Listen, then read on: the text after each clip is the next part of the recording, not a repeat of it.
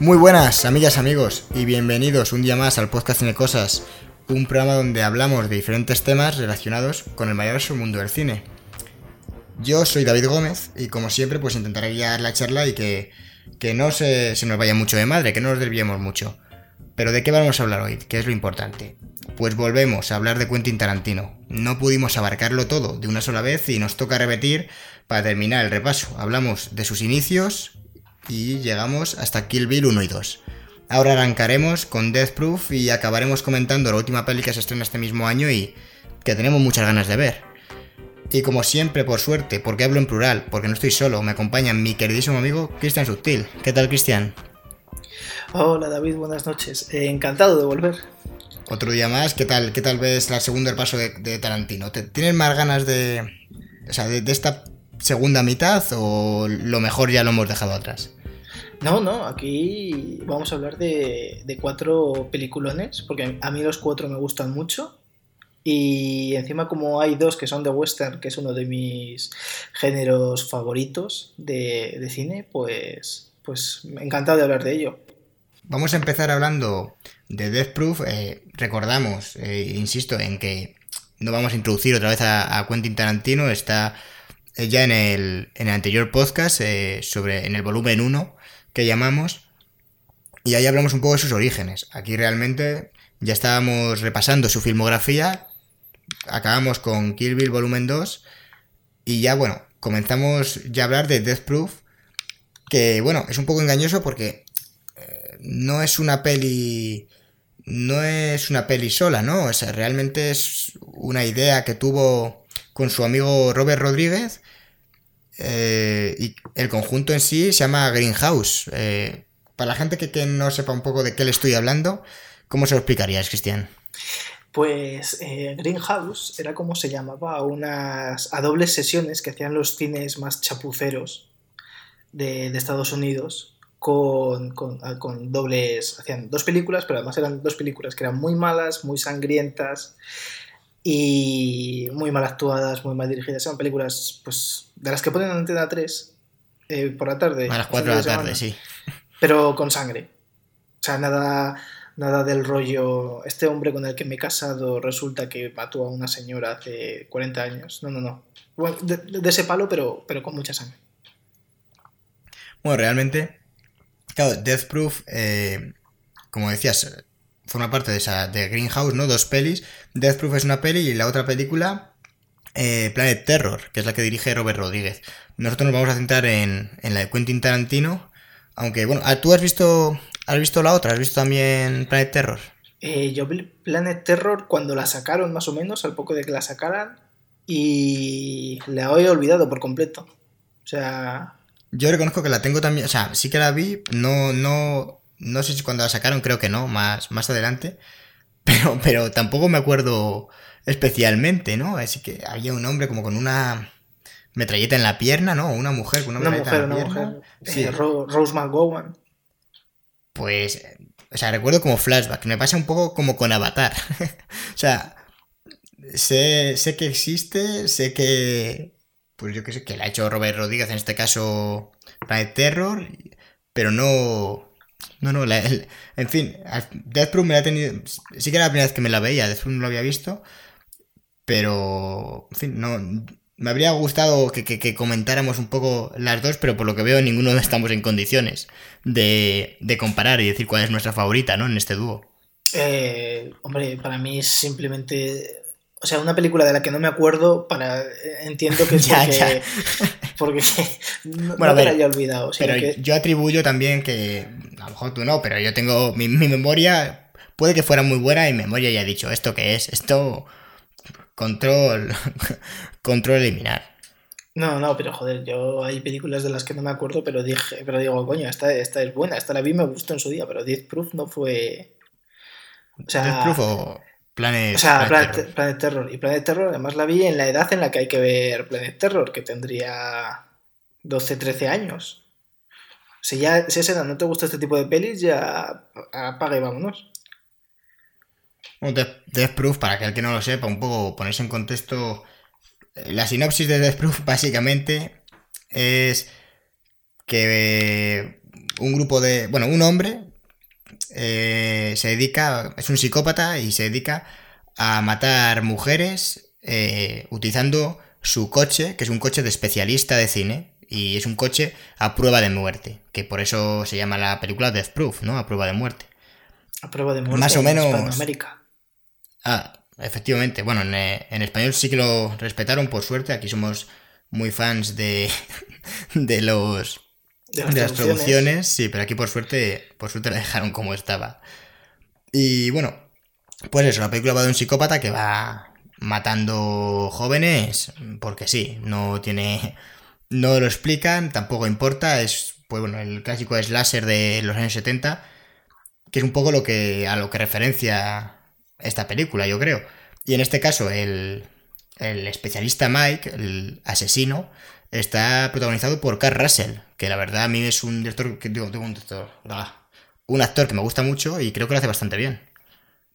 Eh, sí, Carl Russell, eh, a mí también me mola mucho porque da la sensación de que es un hombre que está como muy pasado de vueltas, pero Sí. todo lo contrario, es como un hombre muy, muy, joder, pues luego es muy achuchable porque luego hizo hace, hizo hace poquito una película haciendo de Santa Claus para Netflix.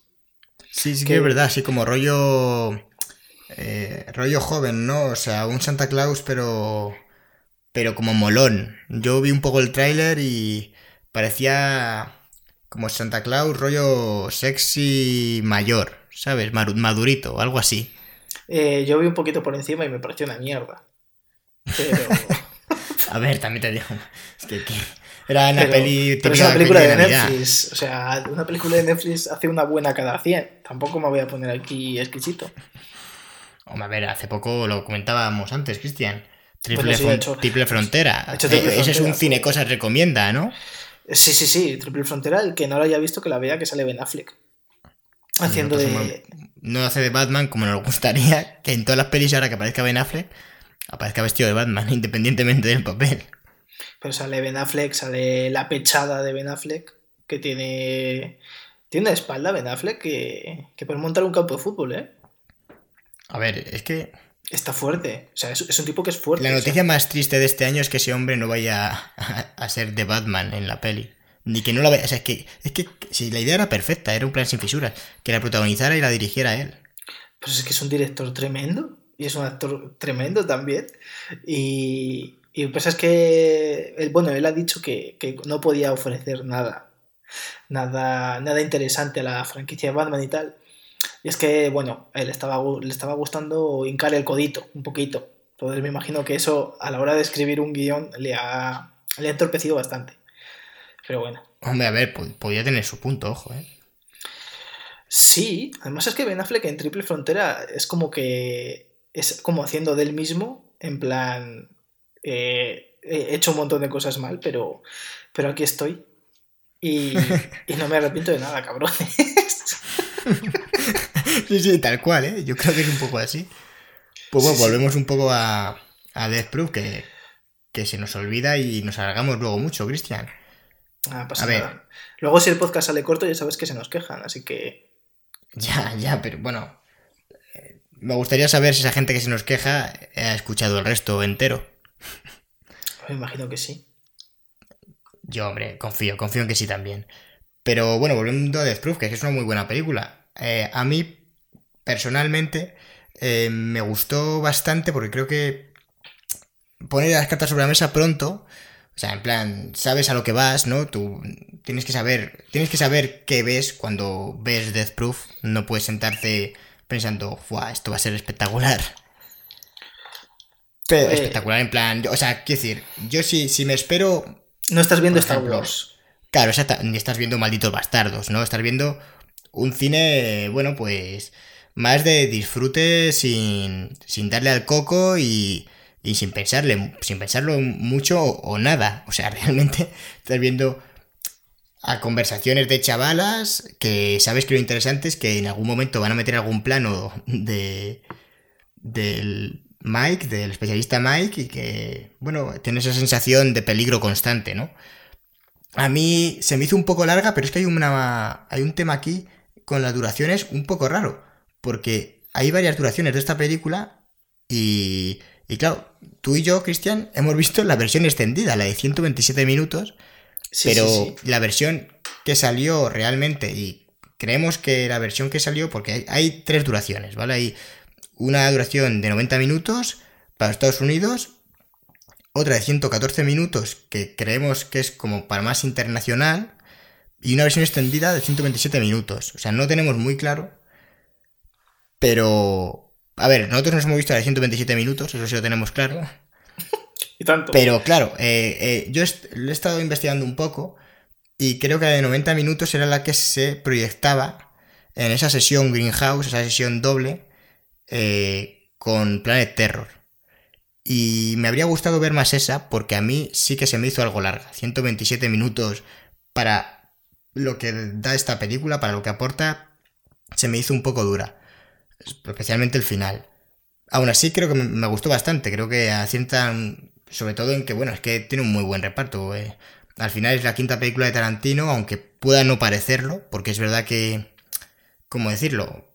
Parece un no, hace un retroceso casi en cuanto a nivel de, producción y de estética, pero realmente es como una referencia a ese género Z, ¿no? Que ese cine Z que es láser raro que bueno, al, que no parodia esta peli, sino me hace más bien referencia porque no me parece una parodia, la verdad. Bueno, es que esas, Pelis, esas pelis en sí ya parecen una parodia. Realmente Scream ya es su propia parodia, yo creo es un homenaje que le hace a, a este cine. Y bueno, cuenta con, con actrices, bueno, la mayoría de el reparto es sobre todo femenino y cuenta con actrices como María Elizabeth Winstead, que a mí me gusta muchísimo. La verdad es que se ve en películas que bueno, en Scott Pilgrim contra el mundo, que ya comentamos de The Right, Ramona. y también eh, Ramona, efectivamente Ramona Flowers. y también estaba bueno, bueno. De hecho, es lo más flojillo de la peli, no, no su actuación, más bien el personaje en sí que la dan. ¿De, Ramona dices o de aquí? Pero. De Ramona, de Ramona. Ah, ah pues a mí como Ramona me gusta. A mí me gusta mucho. Aquí también me gusta. No sé, a mí me parece que el personaje tenía poca profundidad y era más bien un elemento. Pues totalmente funcional. No, no le dan. Yo qué sé. Es verdad que la bueno, no, no vamos a volver, que ya dedicamos un podcast, por Dios, a hablar de Scott Pilgrim contra... Claro, sí, era un poco el McGuffin, exactamente. Y... Y bueno, a mí en esta peli sí que me gusta bastante. La has aprendido hoy. Sí. Y quería meterla. Hombre, no está mal metida. Al final, no, Tarantino se utiliza mucho. Me, me, he empollado el libro por Ya que la has aprendido, explícale pues explícale a, nuestros oyentes qué, es este recurso, el, el MacGuffin.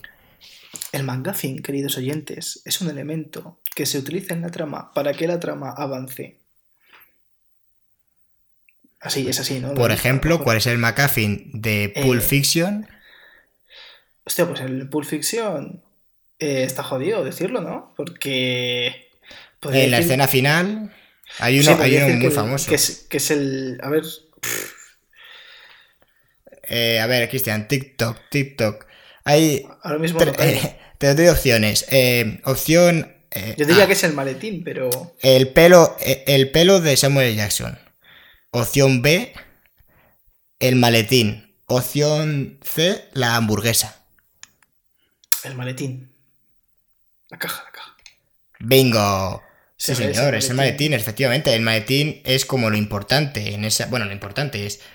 De, realmente es lo que desencadena toda esa situación. El hecho de que están robando un maletín, están allí en el. en el. en la cafetería. Pero realmente el maletín en sí no tiene ninguna importancia. De hecho, es que ni mm. siquiera se revela su contenido en ningún momento. El contenido es lo que tú quieras que sea. claro. Eh, esto lo ha dicho Tarantino, ¿eh? ¿Sí? ¿Lo dijo así? Sí, sí, sí. lo que hay dentro del maletín es lo que el espectador se imagine. A mí me gusta pensar que es el alma de Marcellus Wallace. y se ve ahí enterrado.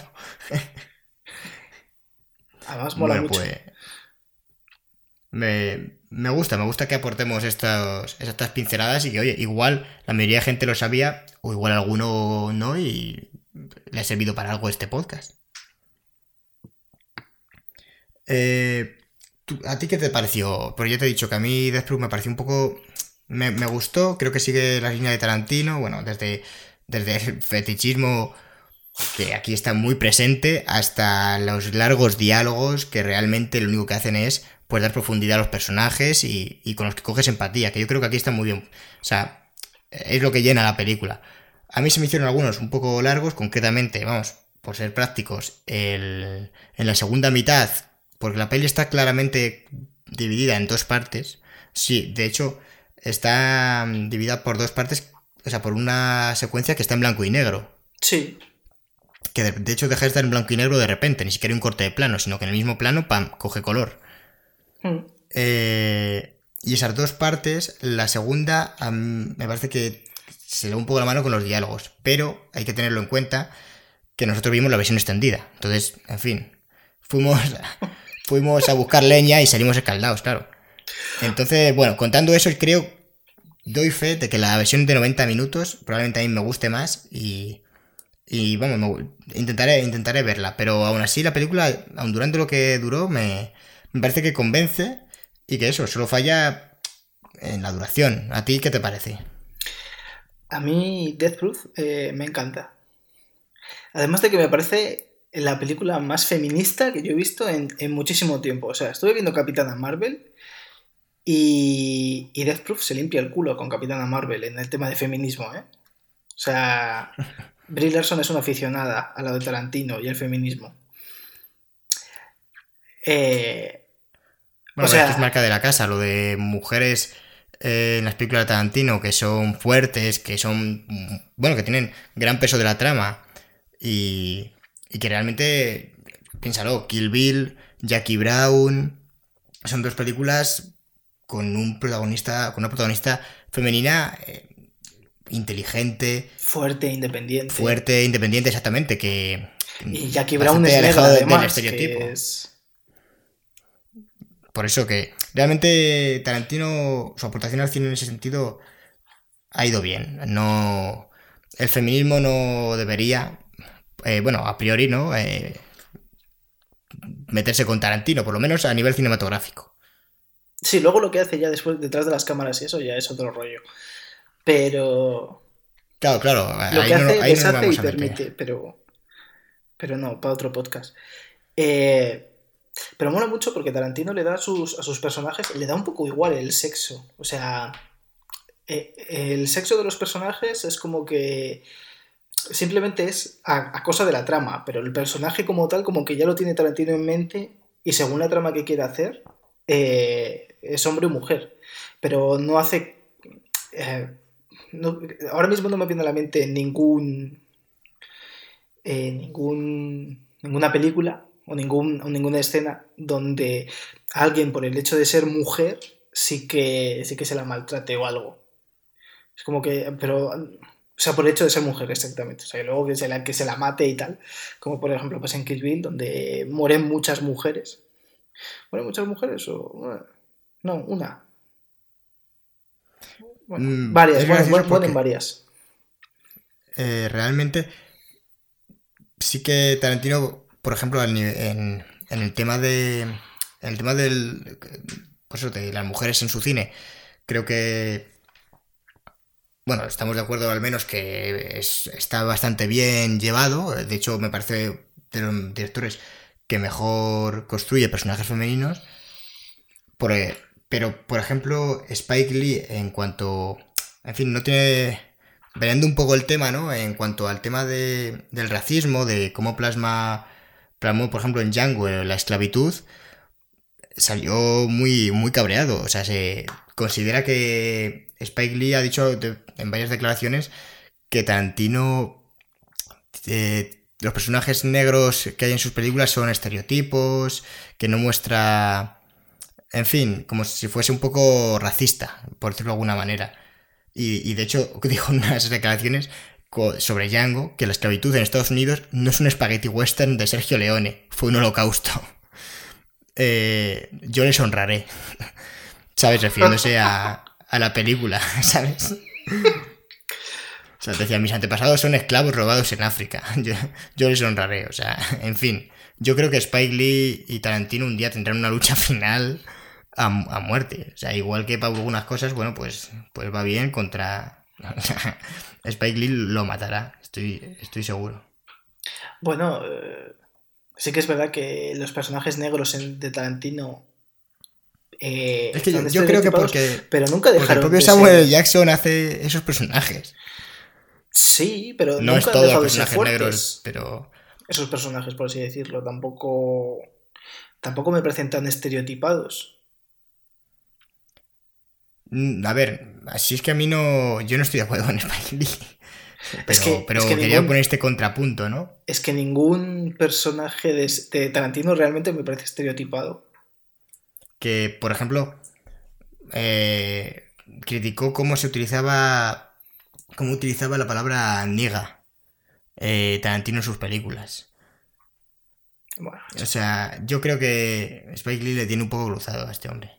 Sí, y también es- recordemos que Spiley es un viejo chocho. Así que. pues vamos. De hecho, no le gustó mucho que ganara que sin, si, eh, la última película, eh, Green Green, Book. Book. Nos ha jodido, a mí tampoco, pero. pero bueno. A ver, no, a ver, A mí sí, no, pues, A mí sí me gustó Green Book. Bueno, sí que ya lo hablamos. Eh, Nos repetimos sobre los propios podcasts anteriores. Tendríamos que hacer un especial, otros podcasts. Para Bueno, eh, todos los podcasts son un especial. otros podcasts. Eh, ¿Qué más tenemos que decir de Death Proof? Eh, bueno, realmente hemos estado desvariando tanto que hemos dicho muy poco. Se nos va, se nos va un poco la olla. sí, hombre, a ver, lo importante yo creo... ¿Es una película que recomendamos? Sí, pero tenéis que saber lo que veis. Yo creo que eso es lo, lo importante de la película. Y bueno, no sé si lo hemos comentado. Es de, 2000, de 2007 y el presupuesto son 53 millones. Que siempre el- nos gusta decirlo porque, bueno, pone un poco en contexto. Y recaudó la increíble cuantía de 30. Claro, es. Yo creo que el primer batacazo de Tarantino. Porque, bueno, todo el tema que hemos comentado de las duraciones. Parte de que al ser un, pues, un fracaso en taquilla, se ha comercializado, pero claro, no se podía comercializar. Bueno, no la comercializaron como una película de 90 minutos, sino que quisieron añadir, pues, bueno, pues hacerla más larga, básicamente, para el formato de DVD, para hacer una versión extendida, en fin, a sacar algo de dinero. Y, realmente por eso al final es una película que tiene tres tiraciones distintas. Pero bueno, re- no sé, no... Yo os recomendaría ver la más corta. La peli está bien, pero no para hacer una versión extendida, de hecho. Eh, pues yo recomiendo ver la versión larga porque a mí me gustó mucho.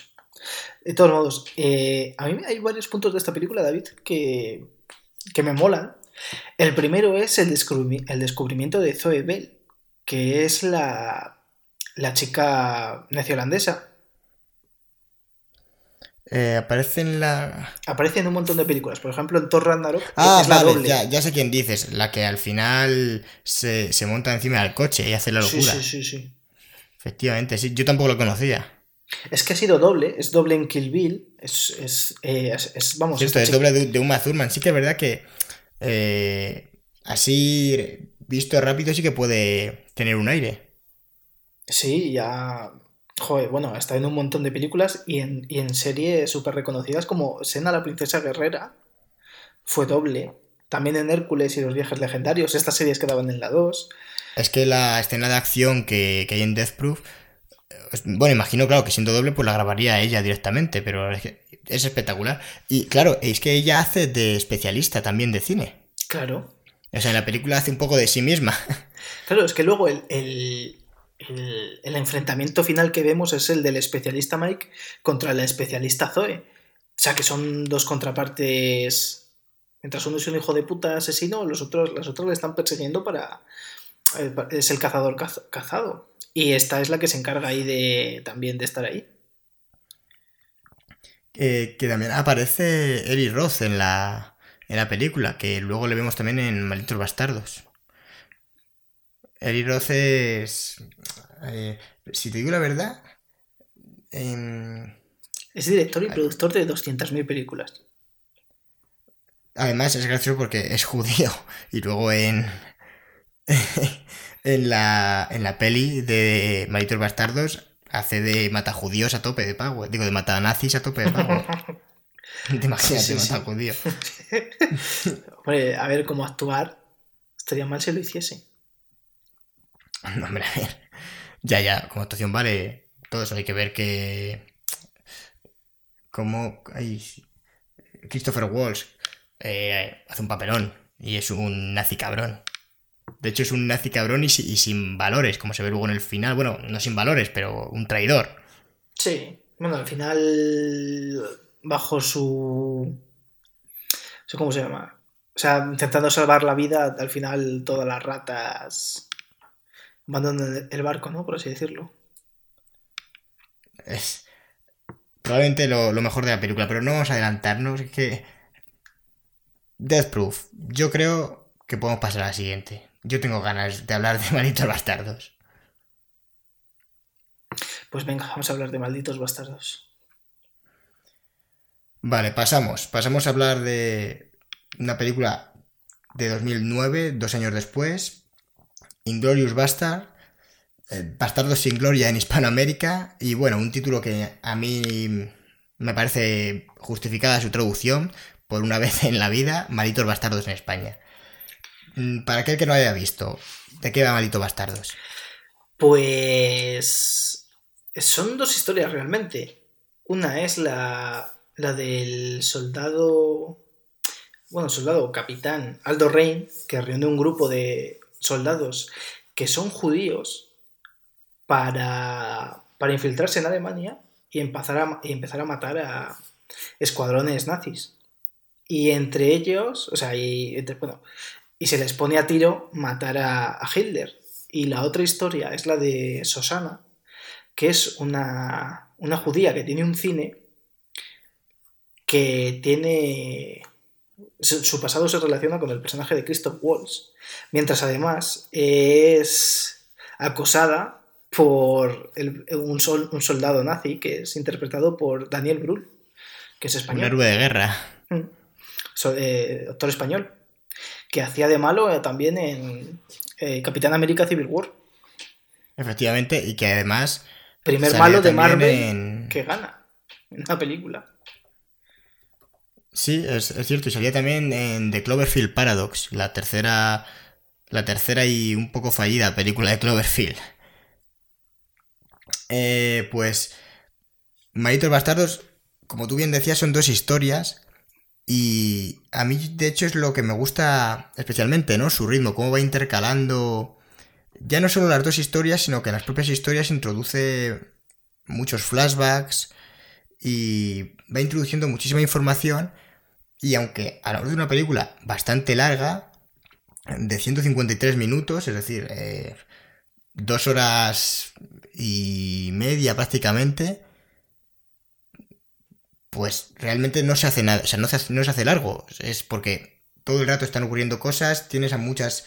No hay un personaje como luego ocurre en Django, ¿no? Que es como tú sigues a un personaje, la historia es más lineal, sino que aquí te muestran los dos caminos, cómo luego se llegan a cruzar, y que además los dos caminos tienen muchísimos personajes, porque, eh, como dices, Aldo Rey protagoniza una de las historias, protagonizado por Brad Pitt, pero a su vez hay un montón de bastardos que le acompañan, que es espectacular. Y por otro caso, en otro lado está Christopher Waltz y, y Melanie Laurent, que interpreta a Susana, que también es una historia en la que van apareciendo pues, muchísimos personajes. Eh, el que comentabas, ¿cómo se llamaba? El que has dicho que es español. Daniel Brühl. Por eso, que al final va haciendo. O sea, realmente, yo creo que la película. El, el acierto que tiene es que cuenta una historia que realmente es compleja, porque está contando dos historias de manera muy detallada, pero lo hace de una forma muy clara. O sea, el. Creo que Tarantino aquí pro- probablemente escriba, en, vamos, en mi opinión, de los mejores guiones, porque además está plagado de detalles que luego hacen avanzar a la trama, que parecen insignificantes, pero nada de lo que ocurre es por, es por capricho y realmente no sé lo que estuvo trabajando Tarantino en este guion, pero, pero parece, pues eso, proyecto de, de, muchos, muchos años, porque está muy, muy pulido. Y en mi opinión, es la mejor de las películas de las que vamos a hablar hoy. Pues a mí, para, para mí esta es la peor, fíjate. Vaya por Dios, ¿cómo vas a estar de acuerdo, Cristian? no, no es... O sea, a mí es la que más... No sé, se me hace más nudo al verla. Me parece que tiene cosas increíbles. Pero en su totalidad... La fotografía es espectacular, a mí me, me parece increíble la fotografía, los efectos que usa Tarantino. O sea, por ejemplo, cuando presenta a Hugo Stiglitz, que hace lo que hacían en, en Escuadrón Suicida, de poner un título raro, o sea, unas letras. Ah, sí, ocurre. Ocurre solo una vez en la película. No, no, no, ocurre. Bueno, para esos títulos, sí, para presentarle a él sí, pero sí que aparece. Eh, en algún momento más utilizan esa técnica de parar en un momento y te explican con un flashback lo que ha ocurrido y volver a la acción principal. Cuando tú lo dices es cuando lo de que sale de la cárcel, ¿no? Sí. Pero ocurre en más ocasiones, a ver si te puedo ser más concreto. Mm. Por ejemplo, cuando están... Eh, cuando aparece en esa misma escena, realmente ocurre dos veces. Porque aparece Hitler. Eh, la primera vez que aparece Hitler, de hecho, creo que están haciendo como una como un retrato, y de repente le interrumpe que entra alguien, entra como alguien para hablar con él. Y luego aparece esta escena, y luego volvemos a la escena de Hitler hablando con este hombre que le enseña la elvástica eh, hecha a cuchillo en su frente. O sea, realmente es un flashback que te muestra una escena con otro flashback que te presenta un personaje y luego vuelves a la acción principal, ¿no? Que es un poco la de sí, si no recuerdo mal, ¿eh? Pero, pero, yo me refería, David, a un flashback que te presenta un personaje. Sí, es verdad que podía haberlo hecho con más bastardos, pero bueno, aquí lo haces una vez y yo creo que, que funciona bastante bien. Un poco esa variedad, ¿no? El que no, no convierte... En... Es que Malditos Bastardos, a mí lo que me gusta es que no sabes por dónde va a tirar. O sea, me parece una película muy difícil de, de predecir. Sí, pero a lo que yo iba era que, que Tarantino aquí usa muchos recursos, los usa una vez, en este caso el flashback, que es verdad que lo usa dos veces, lo usa de manera eh, perfecta, porque muchas veces los flashbacks se usan para contar algo de manera vaga y, a veces ni eso. O sea, o simplemente se utilizan para contar cosas que, ni siquiera tienen luego importancia.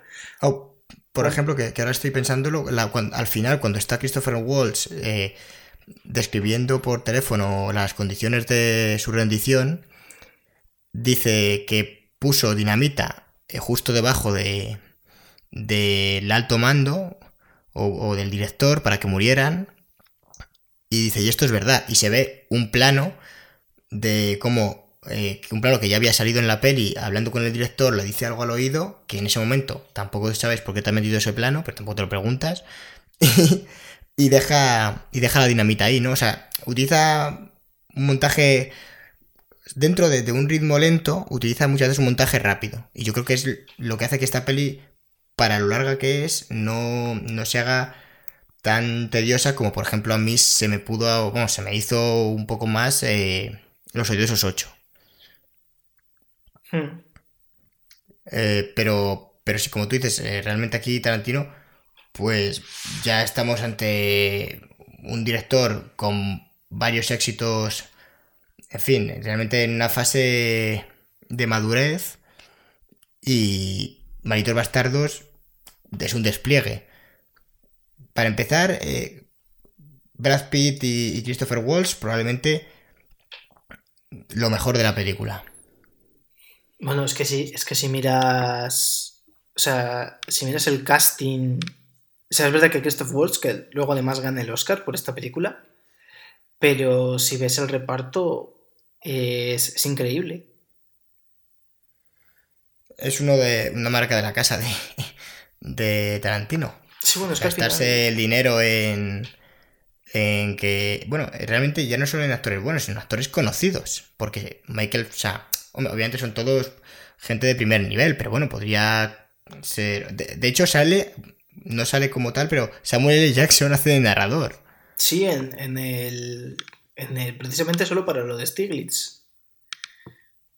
Me parece que, que sí, que solo ocurre ahí, pero bueno, me, me- me hizo bastante gracia. Pero bueno, Tarantino se rodea siempre de gente de primer nivel, o sea, la música es de Ennio Morricone, por Dios, es que estamos, en fin, eh, que si tienes el dinero, eh, si escribes un buen guion y luego para hacer la peli pues te rodeas de toda esta gente, pues oye, encima tienes talento como el de Tarantino que puede salir mal. Sí, o sea, pero, pero es que, o sea, quieren trabajar con él. O sea, los actores de, por ejemplo, Robert De Niro en Jackie Brown, eh, se ofreció él a trabajar por, con Tarantino y Tarantino le dijo que le encantaría, pero que no podía pagarle. Y, y le dijo De Niro que no hacía falta que le pagase. Buah, pues fíjate, qué maravilla. Y De Niro, de hecho, que hace un... A mí me gustó mucho el, el papel que hace en la de Jackie Brown. Sí, porque no es para nada un papel que te esperes de De Niro. No, es un poco ahí como un. como un exconvicto pringao, ¿no? Algo así. Sí, que está mullido de la cabeza. Y no, no está. re- realmente sorprende. No, no conocía yo que, que se hubiera interesado un actor como De Niro por, por Tarantino, pero como tú dices, es un hombre que al final. Bueno, no solo cosecha éxitos, sino que sus películas arrasan también en crítica, porque lo que digo, Manito Bastardos es que es una maravilla. Eh, reinventa la historia, ¿no? Me, me gusta que empieza. eh, si no me equivoco, empieza como una. Ah, no, esto creo que lo vi en el tráiler. Cuando me vi, me vi el tráiler después de ver la peli por curiosidad y ponía. Érase una vez en un lugar de Alemania o algo así, ¿sabes? O en un lugar de Francia. Ocurría. Me gustó el detalle de Érase una vez porque realmente. Bueno, para. eh, Spoiler alert. O sea, la película no es fiel a la historia. Cambia bastante, de hecho. Es- al final, sustancialmente. Sí, no, o sea, es una película anacrónica, totalmente. No. O sea, tiene, tiene anacronismos la propia película, y es que además eh, no, es, no es fiel, no, no es una película histórica, o sea, simplemente coge cosas que a él le gustan y, y hace una película, y además, bueno. En el eh, contexto de, la Segunda Guerra Mundial, efectivamente. Sí.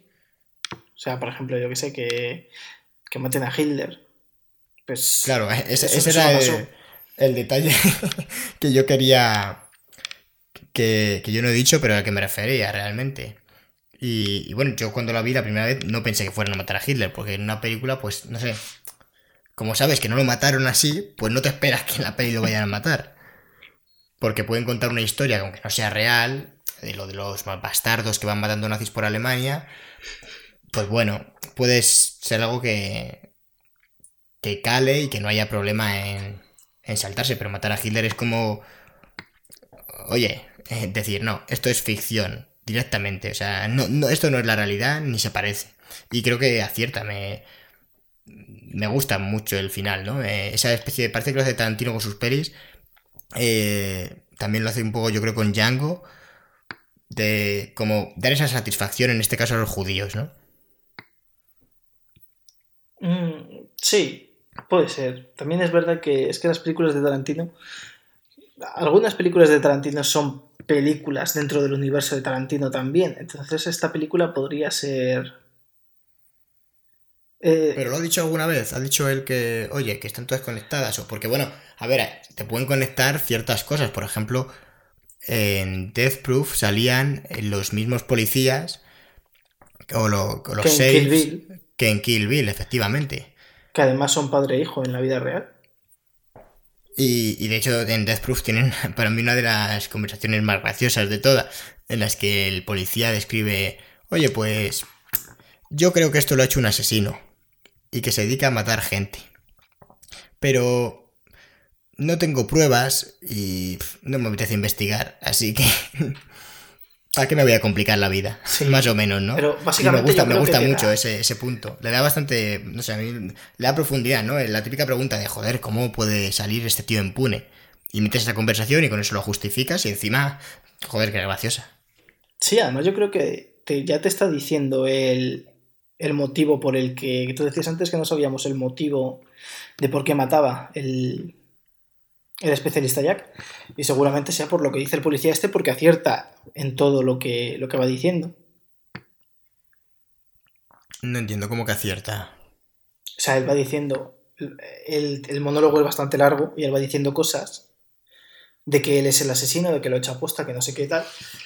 Y te va dando los datos y de, y de por qué él cree que lo hace. O sea, es como que ese personaje te lo dice ya todo y, luego, pero dice, pa, ¿y esto qué más da? Claro, y luego ya le da igual.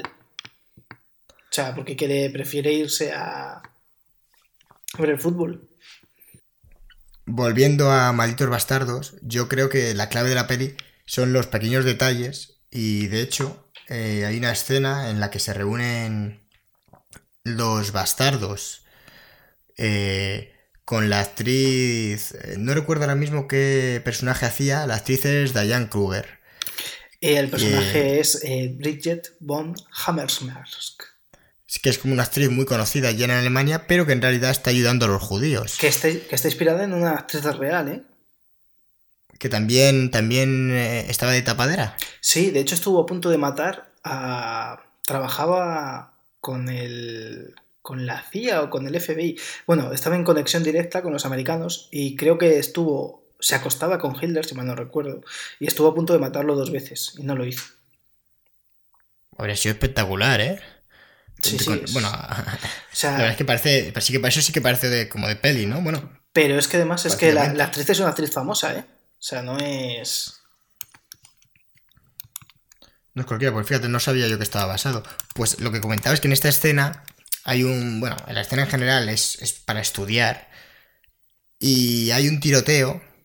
Y hay un par de detalles a lo largo de la escena que en principio no tienen mucha importancia. Y es que eh, reconocen a la actriz, porque como hemos comentado es muy famosa, y la piden un autógrafo. Y ella firma una servilleta y la da un beso con los labios para que se quede la marca. Y, la, y, se la da al oficial que se la ha pedido, que está en otra mesa. Y después eh, hay un tiroteo, tienen que salir de ahí, bueno, mueren prácticamente todos, ella sobrevive y la sacan de allí. Y cuando va el, general Landa allí a investigar qué ha ocurrido, el general Landa ve que hay un zapato de mujer y ve que no hay ningún cadáver que sea mujer, que ahí empieza a sospechar, pero el detalle, que parece una tontería, pero que está súper bien construido, de que de repente coja la servilleta donde estaba el, el autógrafo y lea el nombre de la actriz, me parece perfecto, una manera de, de, unir, ¿no? Las. En fin, de, darle coherencia, hacer que la historia parezca que no, pero está trabajada, porque yo en ese momento digo, bueno, la han reconocido, está dando un autógrafo, bueno, sin más, ¿no? No pensé que luego eso fuera a tener una importancia narrativa como tiene, de que es la prueba el, que, que les delata ese detalle, ¿no? Esa tontería. Que eso también me gusta porque da la impresión de, o sea, refuerza un poco el hecho de que, oye, están en una misión, pues que es complicadísimo que salga bien y que cualquier tontería puede hacerla, hacer que se vaya a pique, que de hecho es lo que ocurre. Aunque luego el, el general Landa de repente pasa de ser nazi a querer matar a Hitler. Sí, Sí, sí. Y, pero vamos, es que al final el, coronel Landa, al principio de la película, de todos modos ya dice que él sabe cómo piensan, por ejemplo, las ratas. Y que, Es que ojo a ese monólogo, ¿eh? Que da. Sí, sí, o sea, al principio de la película es lo mejor de la película para mí. Y bueno, es que a mí Christoph Waltz me gusta mucho. Y, y, ha, y ha hecho carrera, o sea, hay algunos que dicen que ha hecho carrera de por hacer siempre el mismo personaje. Yo no lo creo así. Porque es verdad que... No, es que realmente es, bueno, aporta su personalidad, sí, pero yo le veo en muchos actores eso. Sí, de todos modos, es que yo solo le he visto hacer así de malo malo de este tipo en James Bond y en, esta. Porque en... James Bond que está muy desaprovechado, le faltan minutos, es que prácticamente ni sale. Sí, o sea, y para lo que sale, la verdad es que se lo podían haber ahorrado. A ver, yo creo que el problema de James Bond es que sale muy poquito, o sea, pero muy, muy poquito. Crean a un personaje en nada de tiempo y, y no puede ser. O sea, tú lo comparas en las películas de Tarantino el personaje de Christopher Waltz, yo creo que podía haber quedado muy bien en la película de Spectre, que de hecho a mí me gusta la peli de Spectre, creo que lo peor es Christopher Waltz y no él como actor, sino su personaje. Pero la peli en sí me parece, tiene un buen arranque, me parece muy entretenida. Y, y joder, es una pena, ¿eh? que no sé, porque si llega a tener un villano como fue Javier Bardem en Skyfall, Uf, habríamos tenido un peliculón, pero lamentablemente ni, vamos, ni de lejos. Claro, es que el problema de, que tú, ves a Javier Bardem que sabes que es malo, pero es que además te demuestran que es malo y que es letal, pero no pasa con, con Christoph Waltz. Efectivamente, muestran que es malo, pero, o sea, te dicen que es malo, pero no lo muestran. Realmente sus acciones, en fin, es que para mí el error también es que intentan conectar todas las películas porque era como iba a ser la última peli de James de este hombre, de Daniel Craig, ¿no? Aunque luego va a haber más, pero en principio esa iba a ser la última. Intentan hacer como, ¿sabes? El típico final en el que todo tiene sentido y resulta que nadie tiene sentido. Sí, es demasiado, yo no entendí muy bien esa conexión. Es verdad que tampoco tenía todas las películas de James recientes y que realmente la trama que suelen meter de... Pues es que, bueno, en fin, que la trama de James me suele importar poco. Yo voy ahí a ver a Daniel Craig dando tiros y saltando, básicamente. A mí las organizaciones secretas que hay detrás queriendo destruir el mundo me suenan todas un poco igual. Pero es que aquí intentan como, uh, todo forma parte de la misma, y es que no tiene sentido alguno, ¿sabes? Y no se ha mencionado nunca antes esto, ¿sabes? En fin, yo no sé quién tuvo la idea, pero no hay que tener muchas luces para saber que eso no hay por dónde cogerlo. No, bueno, pero de todos modos, eh, a mí sí que me gustan las últimas, pero es que no. Es que tienes que, tienes que enseñar que son malos y que, y que, y que son letales. Es que decirlo al final, pues, pues si no me lo enseñas, como si me dices que es Dios, que me quedo igual. No tiene. No tiene más. A mí me parece casi, me parece casi autoparódica la película porque. escenas como la inicial, en la que bueno, es un plano secuencia espectacular y cuando empiezan a derribarse el edificio, que se derriba un edificio en el que está James Bond, de repente se cae porque se le derrumba el, suelo que tiene debajo y, se, y cae en un sofá. Sí. Y a partir de ahí me parece que eso es, la esencia de la peli. O sea, no me jodas que al final de la peli derriba un helicóptero con una bala. o sea, quiero decir, es un poco me gusta, ¿eh? Me gusta este tono, ¿no? De, oye, esto es una play James pues ya, ¿para qué nos vamos a cortar? Pero es que, David, si ya sabes a lo que has venido. ¿Tú has visto las películas de James Bond las antiguas? Sí, sí, sí, de realmente de las últimas, esta es la que más se parece a ese tipo de películas. Es una película más... clásica en ese sentido. Sí, es la película más James Bond de todas las nuevas que han hecho. Y yo creo que eso ya pesa en el cine de hoy. A mí, yo digo, a mí, yo la disfruté mucho, un poco, porque parece que tiene. En fin, Skyfall parece como que tenía un tono más adulto. Eh, no, más adulto, a lo mejor más complejo o, no sé, como... Es que tampoco quiero decir más actual porque me suena vacío, ¿no? Pero...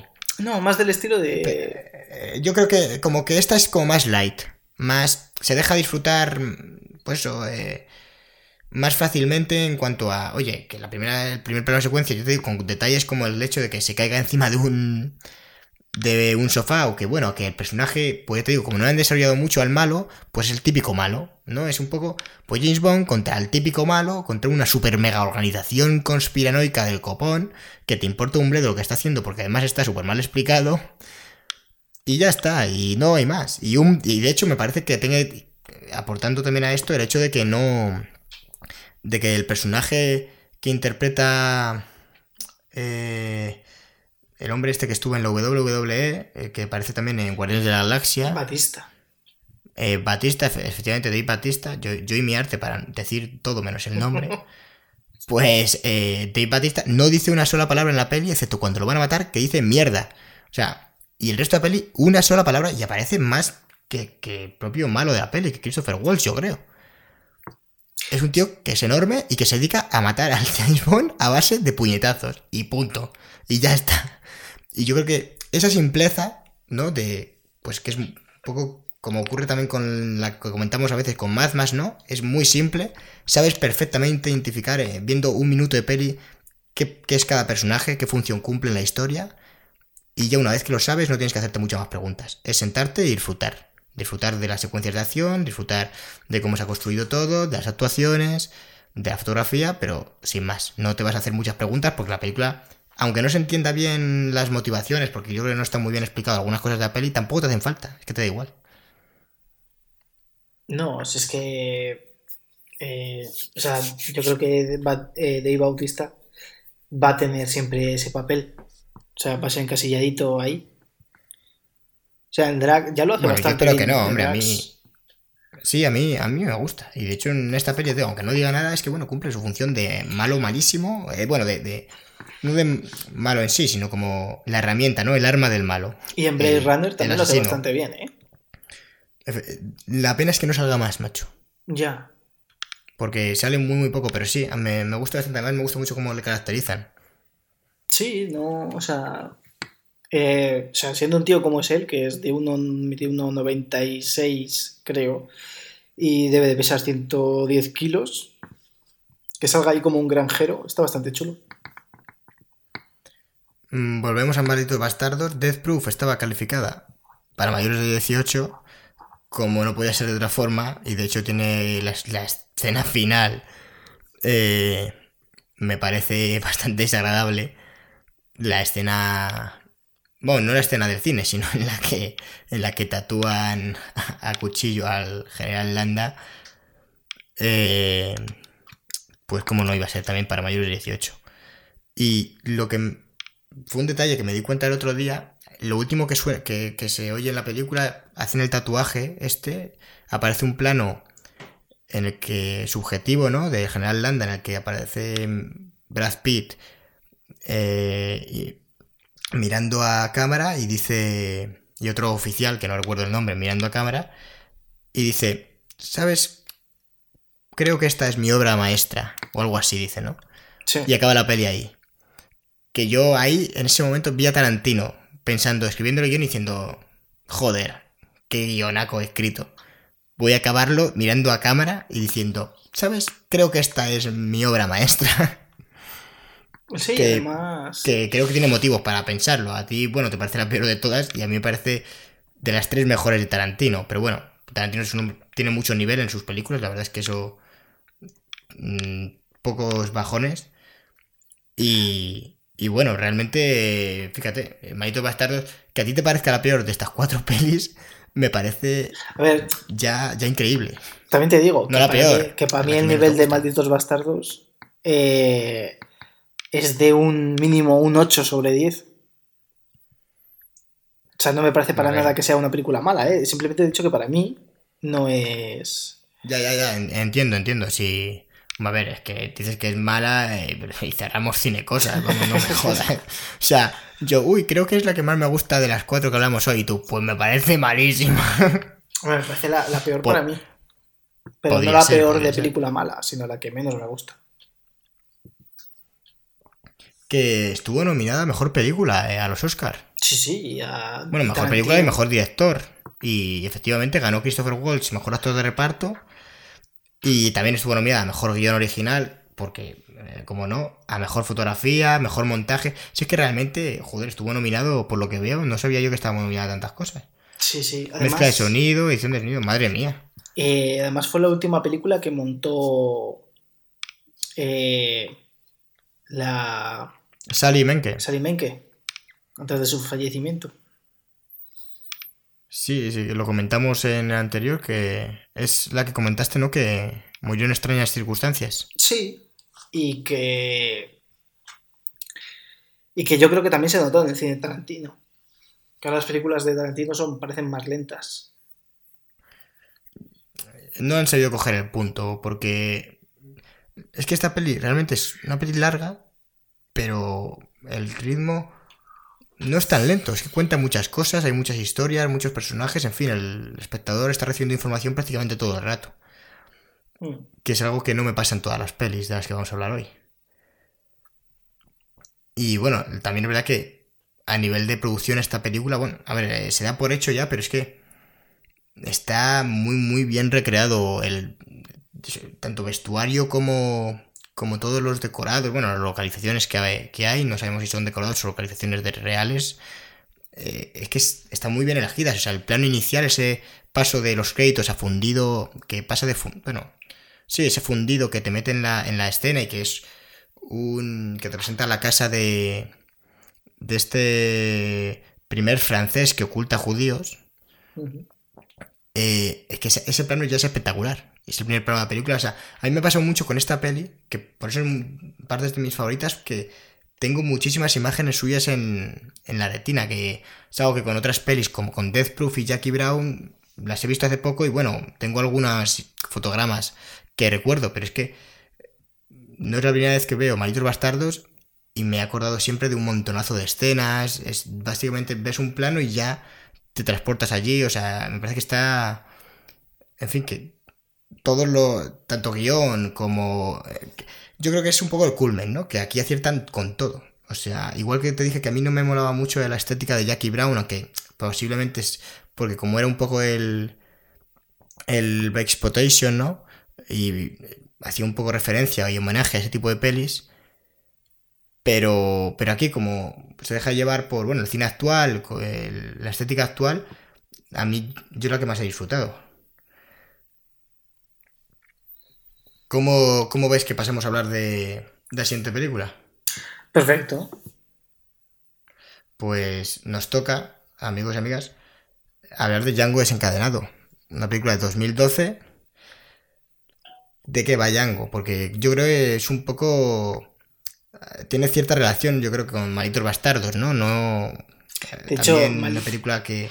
Histórica, ¿no? Una película que trata la historia a modo Tarantino, se puede decir. Sí, de hecho, eh, Malditos Bastardos, eh, Django desencadenado y Los Odiosos 8 son las tres partes de una misma trilogía.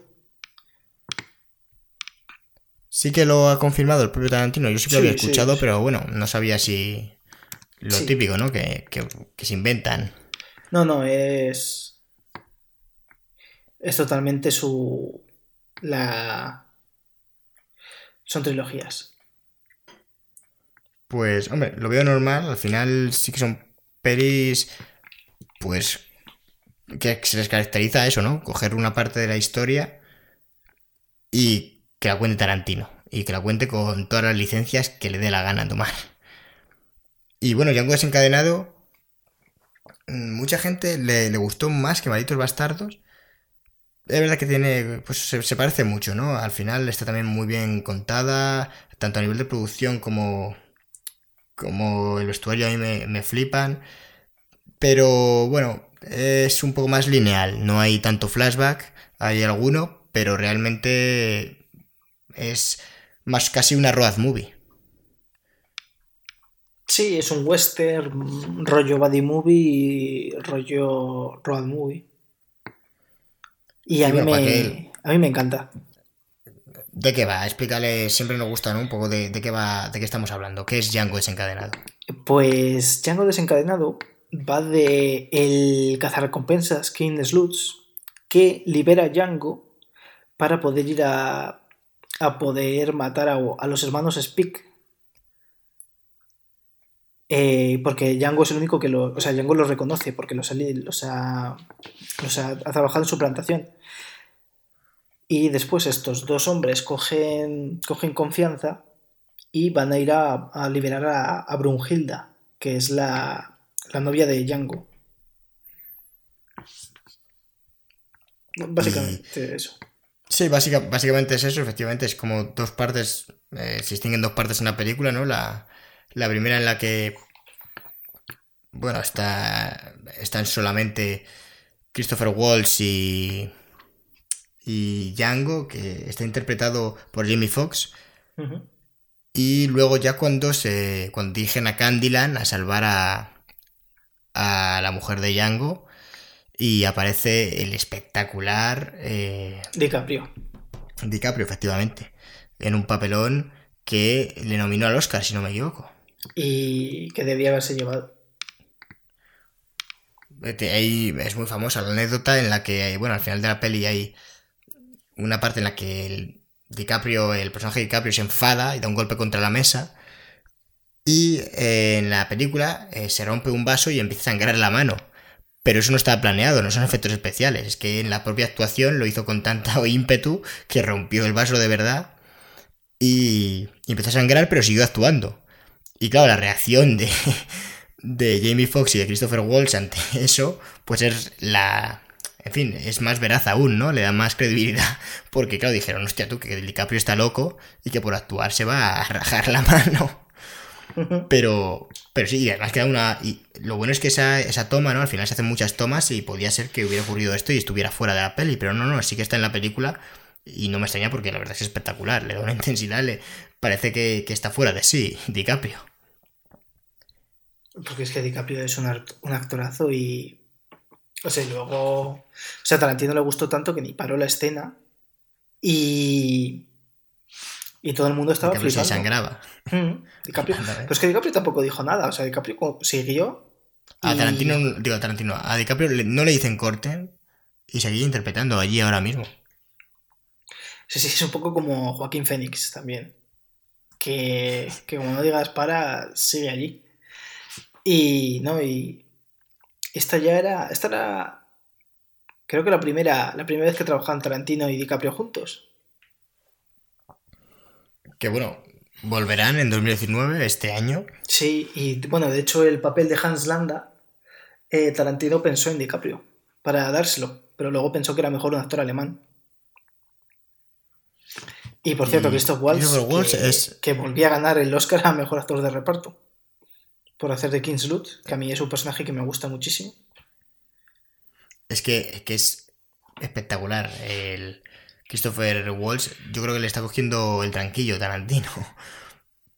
Si, sigue con él, yo apuesto que ganaría, o sea, ganará más Oscar con, con Tarantino si, si sigue haciendo pelis y colaboraciones con él. Sí, no lo he vuelto a llamar, pero esperemos que, bueno, que le deje descansar un poco, dos Oscars por peli. O sea, una por peli yo creo que es suficiente. Christopher Walsh habría molado que hubiera hecho también del personaje del esclavo, el que interpreta Jamie Foxx, le pintan de negro y una peli interpretada todos los personajes que permita los efectos especiales por Christopher Waltz. Eh, y que le nominen a todos los Oscars posibles como Christopher Waltz eh, le pongan negro de manera digital, eh, Spiley... Bueno, bueno, Spiley aparece con una escopeta en casa de Tarantino y dice, no vuelvo a dirigir, pero tú ya no respiras. ¡Pam! No, no, o sea, le da un ataque. Sí, sí, a ver, también te digo, con toda la razón del mundo, ¿eh? Con todos los actores negros que hay, que, joder, no hay problema en que, que lo interpreten. Para si coges a uno, bueno, que yo, yo que sé, Tarantino es un hombre que tiene que estar un poco de la cabeza, ¿eh? Yo lo veo capaz. Hombre, me imagino que él, aunque él esté de la cabeza, me imagino que habrá mucha gente que le dirá que es mala idea. Bueno, pues, pues Tarantino se envalentona y dice, pues que le den por culo. En Django, que bueno, otra vez, la calificación para mayores de 18, en España creo que era mayores de 16. Es verdad que es Mm, bueno, yo, yo, creo que es más dura eh, Malditos Bastardos. Realmente me parece más desagradable, pero Django tiene un par de escenas también que, joder, en fin. A veces Tarantino te hace no querer mirar a la pantalla. No, y además en esta película usó muchísima sangre. Y de hecho me parece que incluso hay escenas donde que les han quitado la sangre digitalmente porque en la versión original tenían muchísima sangre y Tarantino le terminó por no convencer. Sorprende, ¿no? Como hablábamos en el anterior podcast de que en Reservoir Dogs tenían a un médico contratado para que el, el personaje que se sangra fuera realista y la sangre que perdía a algo de la escena eh, fuese lo más fiel a la realidad posible. Y en esta película tengan que quitar digitalmente porque se han pasado con la sangre. Pero porque Tarantino en estas películas también, o sea, en Kill Bill ya demostró que... Bueno, en Kill Bill a mí me parece un exceso brutal, vamos, creo que está, justificado por cómo es la película, el tono que tiene, pero vamos, lo de Kill Bill no tiene nombre. No, y además en, aquí en esta peli, o sea, tiene algunos planos con la sangre por medio. Hay uno precioso de las flores de algodón manchadas con la sangre. Cuando Django Sí, mata un- a uno de los hermanos eh, Speak, creo que se llamaban. Y se mancha la, la sangre, o sea, las flores se manchan con sangre y queda súper bonito. eh, es que Tarantino gana mu- es, tanto como director como guionista y de hecho aquí ganó el premio a mejor guion original. Otra vez, el segundo que se llevaba.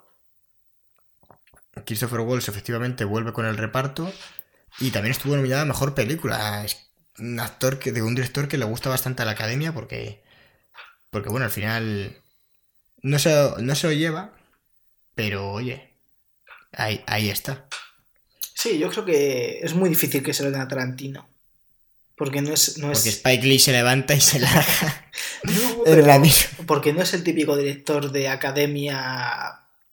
eh, que es que es el de director al que igual le dan el Oscar y después dice que la academia es una mierda.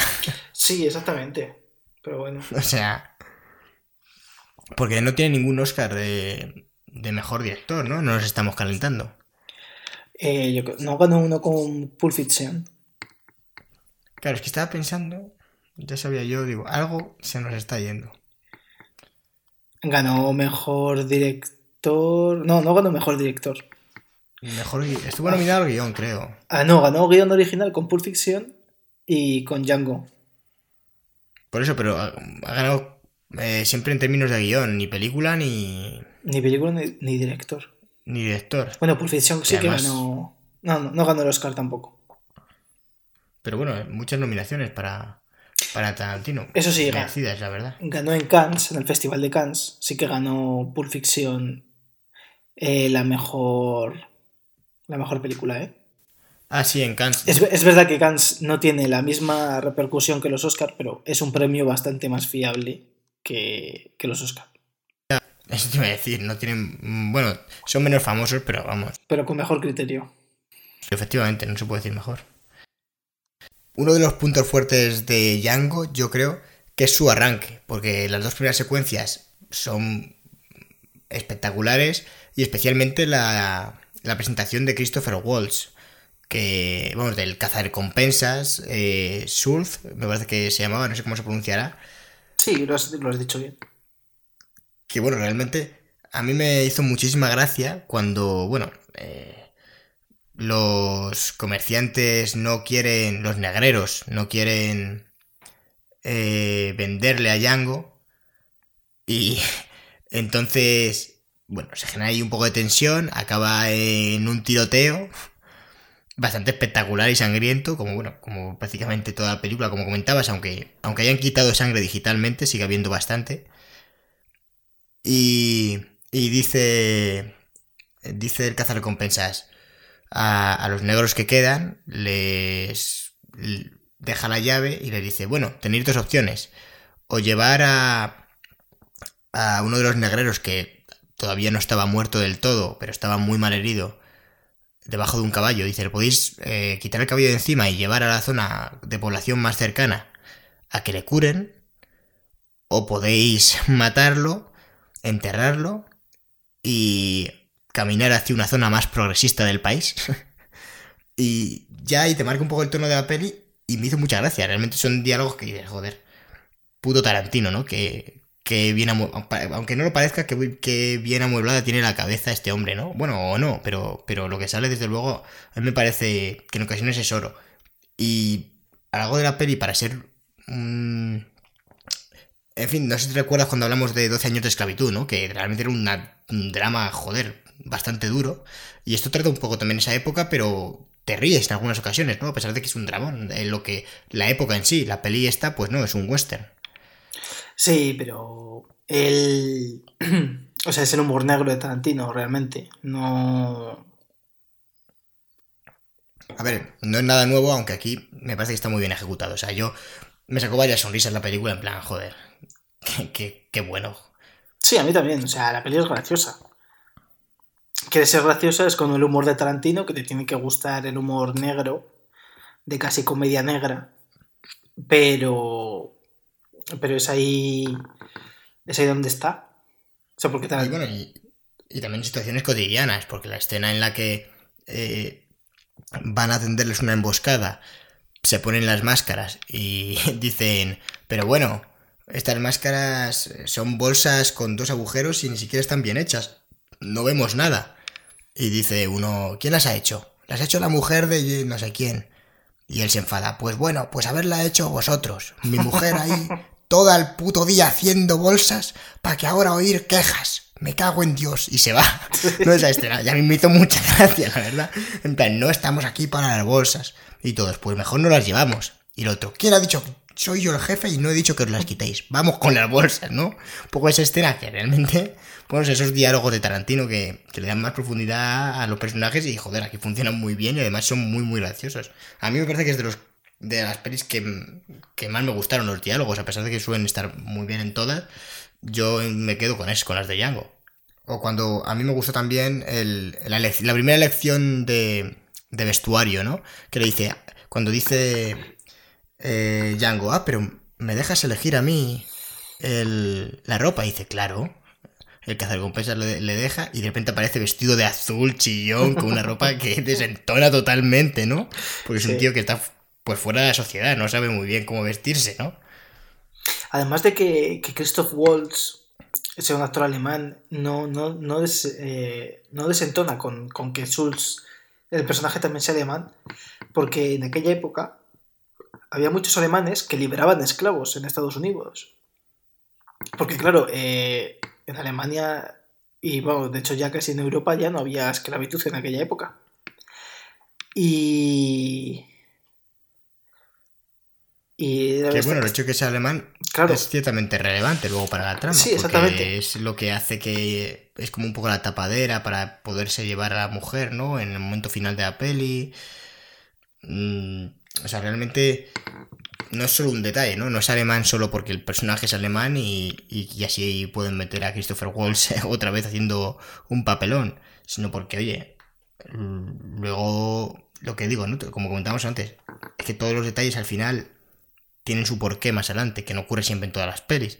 Pero Tarantino parece que todos los hilos que suelta los vuelve a coger en la segunda parte de la peli. Sí, sí, es. O sea, Tarantino, sus guiones son minuciosos. Eh, bueno, una peli, como comentamos, muy criticada por, por Spike Lee. Porque, claro, realmente el tono que tiene eh, no, no deja ver que esto básicamente era un campo de concentración de negros.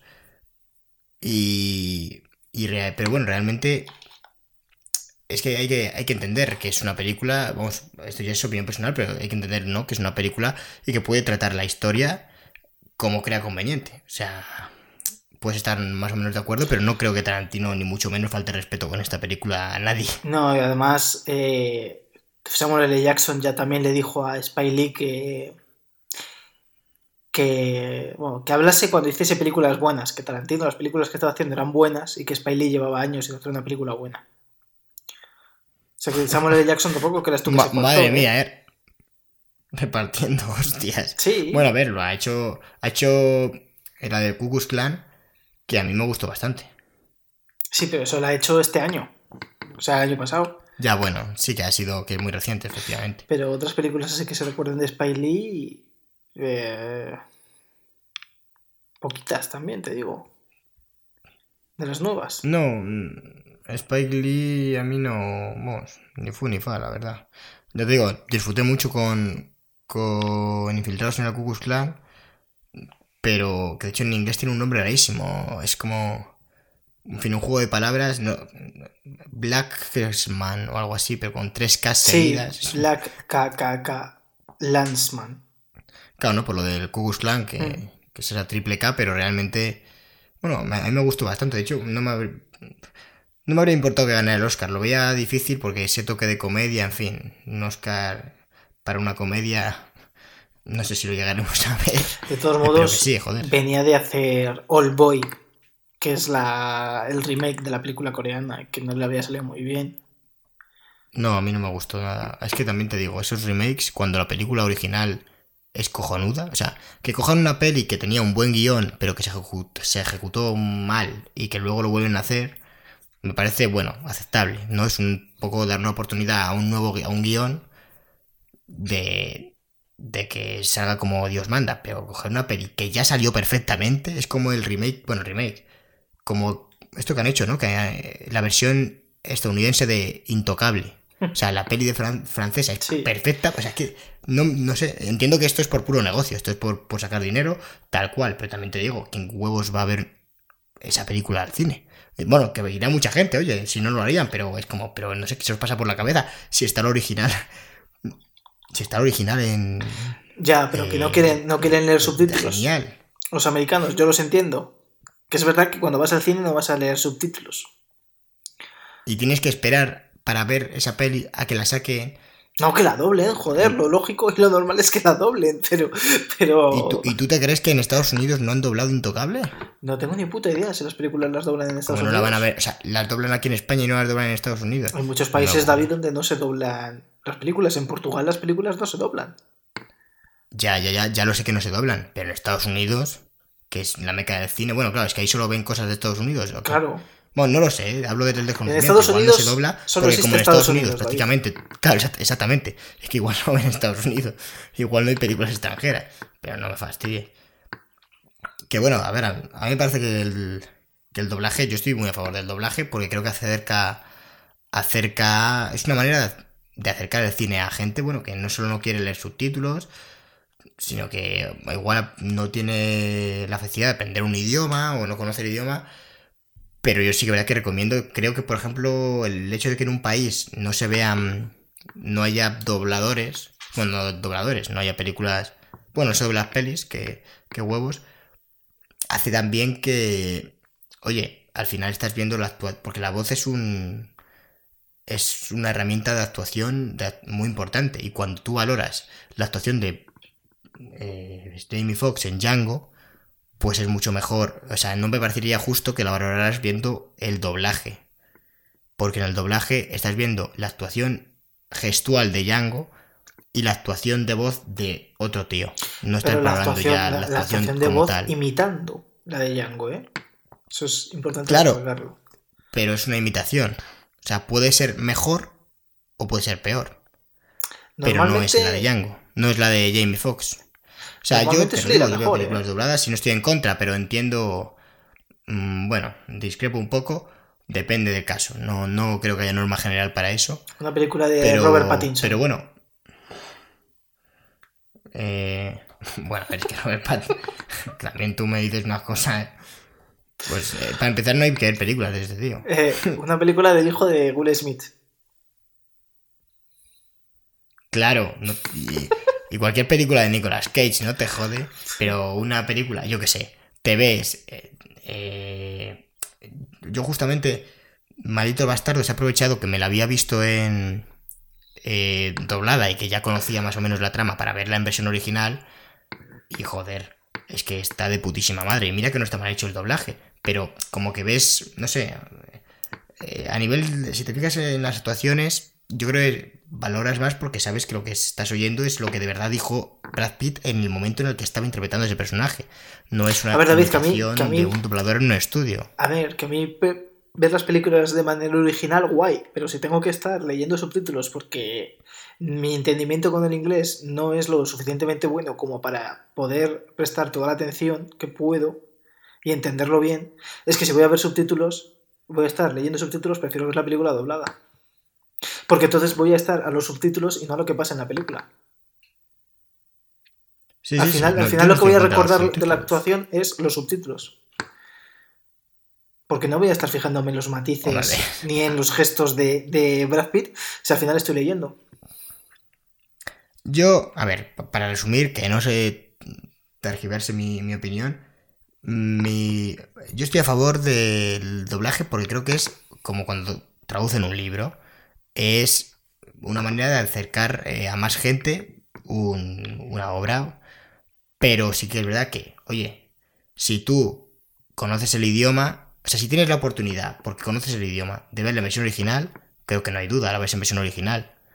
O sea, es como si sacan un libro, eh, tú eres estadounidense y saca Stephen King un libro, pero también conoces español, sabes español, pues no te vas a leer la obra de Stephen King en español. Es decir, te la lees en la obra, en, la, versión que escribió eh, Stephen King, porque realmente es en la que tuvo control y es en el idioma que él se manejaba y cada idioma tiene sus cosas, tanto escrito como hablado y, además en actuación más aún porque tiene el tono, ¿no? El que se dio el actor. Pero te digo que no estoy en contra, si es que realmente es una forma de adaptar, de acercarlo. Pero aquel que tenga opción porque conozca el idioma, yo le recomiendo que la vea en versión original, porque así, oye, eh, yo creo que se aprecia más el, el producto original.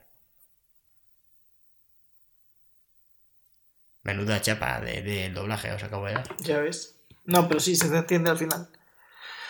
Bueno, algo, a ver si se ha entendido algo. De todas formas, importa poco. Volvemos a Django desencadenado. ¿Es esta la que más te gusta de todas las que vamos a hablar hoy? Sí, yo creo que es la que más, la que más me gusta. Yo lo estuve pensando el otro día, ¿eh? pero reconozco que me quedo con Malito Bastardo. Pero Django, si es que es...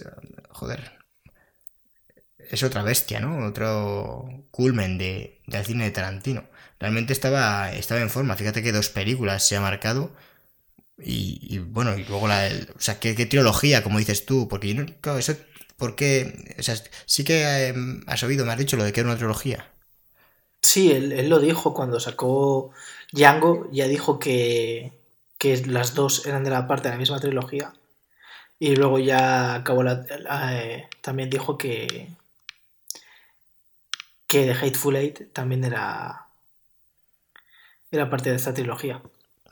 Me habría gustado que y hubiera hecho la tercera, pero saliéndose porque la primera, bueno, puede ser más un como un poco un thriller, ¿no? bueno, no un thriller, pero una película de suspense.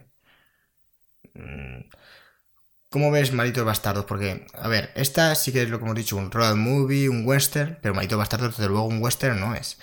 Y road movie tampoco. Eh, o sea, aparte de ser una película bélica, una película más sobre. como una comedia de acción. Mm, tampoco es que sea mucho suspense, pero bueno, sí que tiene algunas escenas un poco de tensión, ¿no? Y, y lo otro es más como un western de comedia y me habría molado que la tercera pues no fuera otra vez western como, como es. Que si quieres pasamos a hablar de ella ya. Sí, que, bueno, la tercera película que estamos casi medio comentando, Los Odiosos 8, en 2015, el cierre de esta trilogía. Y bueno, otro western. Bueno, ya te digo, a mí me habría gustado que cambiara de género, que hiciera, yo qué sé, por, por cerrar no una trilogía ya con una cosa de cada color. Que hubiera hecho algo, pero ciencia ficción a tope. A mí eso me habría gustado bastante. Ver a Tarantino haciendo bueno, que se rumoreó, ¿no? Una peli de Star Trek. Eh, sí. Se estaba rumoreando que hiciese Star Trek 4. Vamos, yo creo que es. Me, cuesta creerlo, ¿eh? Pero yo estaría muy interesado en ver eso por, el contraste, por qué película realmente Tarantino. Una ciencia ficción, un space opera. lo veo difícil. Bueno, no lo veo difícil. De hecho, seguro que lo hace genial, pero me choca a priori. Pues que Tarantino además se había ofrecido él. O sea. A ver, si se ha eh, ofrecido él, yo creo que al final se van a dar, porque hay que decir que. Sí, pero yo creo que. va a ser un éxito seguro. Pero yo creo que. Es que a lo mejor revienta la franquicia. Yo creo que se ofreció él, pero luego, como que, como que no se lo dieron según ya. O sea, en plan de. Yo estoy ahora con la película esta de Once Upon a Time, pero si me. O sea, me dais lo de. El, el trabajo ya, y ya me pongo yo yo cuando quiera, o nada. Y creo que creo que es Paramount la que tiene los derechos y dijo que, nada. Y se lo han dado a otro. pues qué pena, macho. Ya, de todos modos, no creo que en Paramount estuvieron muy convencidos de, de darse a Tarantino, ¿eh? a ver, es que. Bueno, yo creo que al final dinero haría, ¿eh? Sí. Lo que pasa es que, claro, al final tiene muchos fans y puede ocurrir un poco como ha ocurrido con la última de Star Wars de, Ryan Johnson, ¿no? Que divida a la gente porque se pase un poco, pues todas las reglas que se han presentado hasta ahora. Bueno, hay gente que considera que se las pasa por los huevos.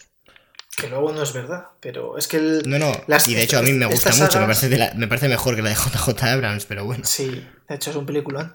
Pero el problema de estas sagas, David, ya sabes que es que el fan considera que Star Wars es suyo, tiene que hacer lo que él se ha imaginado en su puta cabeza, que tiene que ser la película. Y entonces, cuando llega un tío y te hace una película de verdad, después de que El han hecho. fan Después, es el que querría que Quentin Tarantino hiciera una peli de Star Trek. Claro, porque querría ver una película de verdad, pero es que los de los fans de Star Wars no quieren ver una película de verdad, quieren ver a un tío con un sable y, y dando hostias. Y coherencia. Esa gente. Esa gente se va a la cama y duerme. Y solo duerme del tirón si encuentra coherencia. Si todo, todo, todo, todo es súper coherente.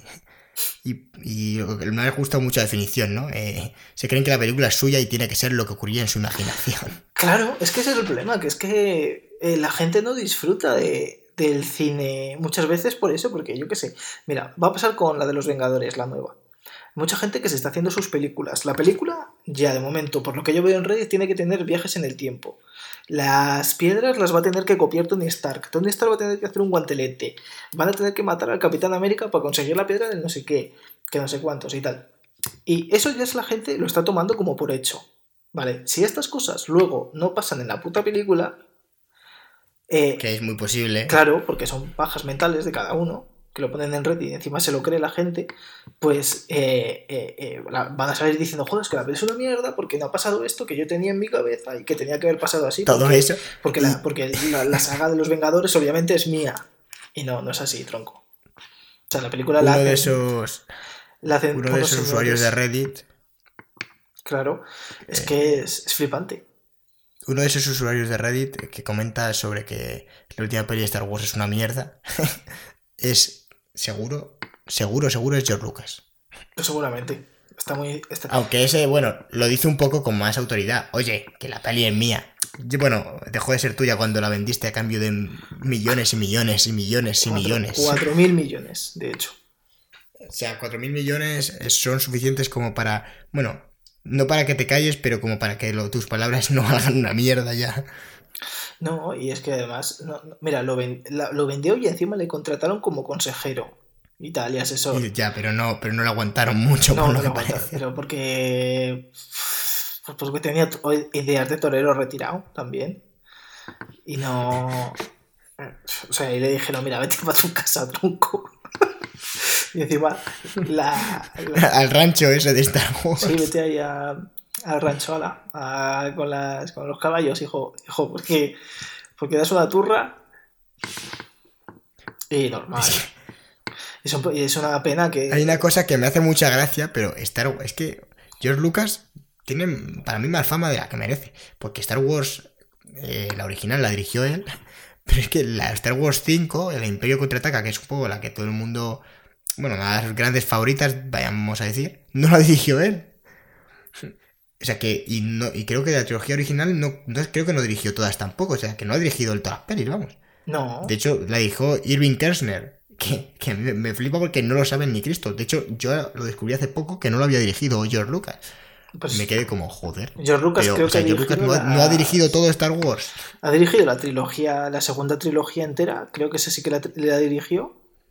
Y el episodio Es 4... que la Star Wars 6, el episodio 6, tampoco lo dirige No. él. Es que es increíble. Esto es- Realmente, él dirigió la primera y dijo, ya, ya para qué. Ya a partir de aquí, muñecos, muñecos y millones de Sí, pero es que creo que también como que lo apartaron también en, en- en la anterior trilogía un poco, porque también era muy pesado. Y como que lo, lo echaron para un lado, él seguía por allí y, de hecho eh, él lo que pidió fue el, dinero del merchan, o sea, el dinero de el merchandising, llevarlo él y que él, él se llevaba el dinero. Y le dijeron, sí, sí, porque a ver, Star Wars es una película de serie B. O sea, que, que yo vendiese era, era un milagro, cuanto menos. Y así fue. O sea, la película se hizo súper Sí, popular y el- un, un milagro espectacular, porque Sí. anda que no tiene que estar ganando por merchandising. Bueno, no sé, si- imagino que seguirá con metido y, y, en fin, haciéndose rico a base de Star Wars. Porque otra cosa no. Sí, a ver.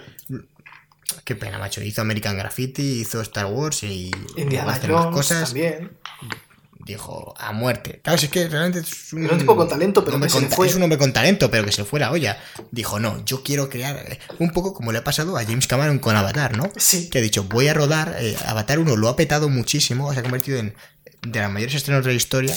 Voy a rodar Avatar 1, no, Avatar 2, 3, 4, 5 y otras 10 precuelas al mismo tiempo, mientras yo me voy a las fosas marianas. Y al final no he hecho nada. No, o sea, Sigue ahí. en fin, no, no- Pero- siguen así.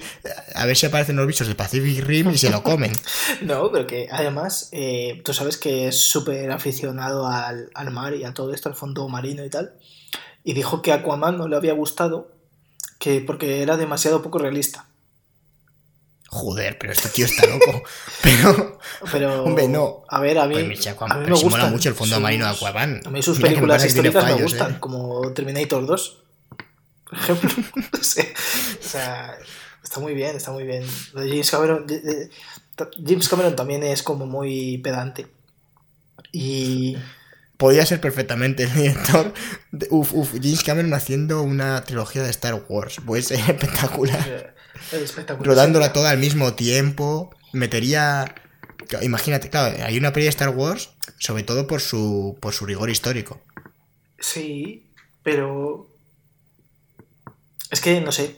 la Luego también dice que el cine de superhéroes que, que está matando la industria y tal, y como que encima lo- el, el blockbuster más tocho de la historia lo ha hecho él.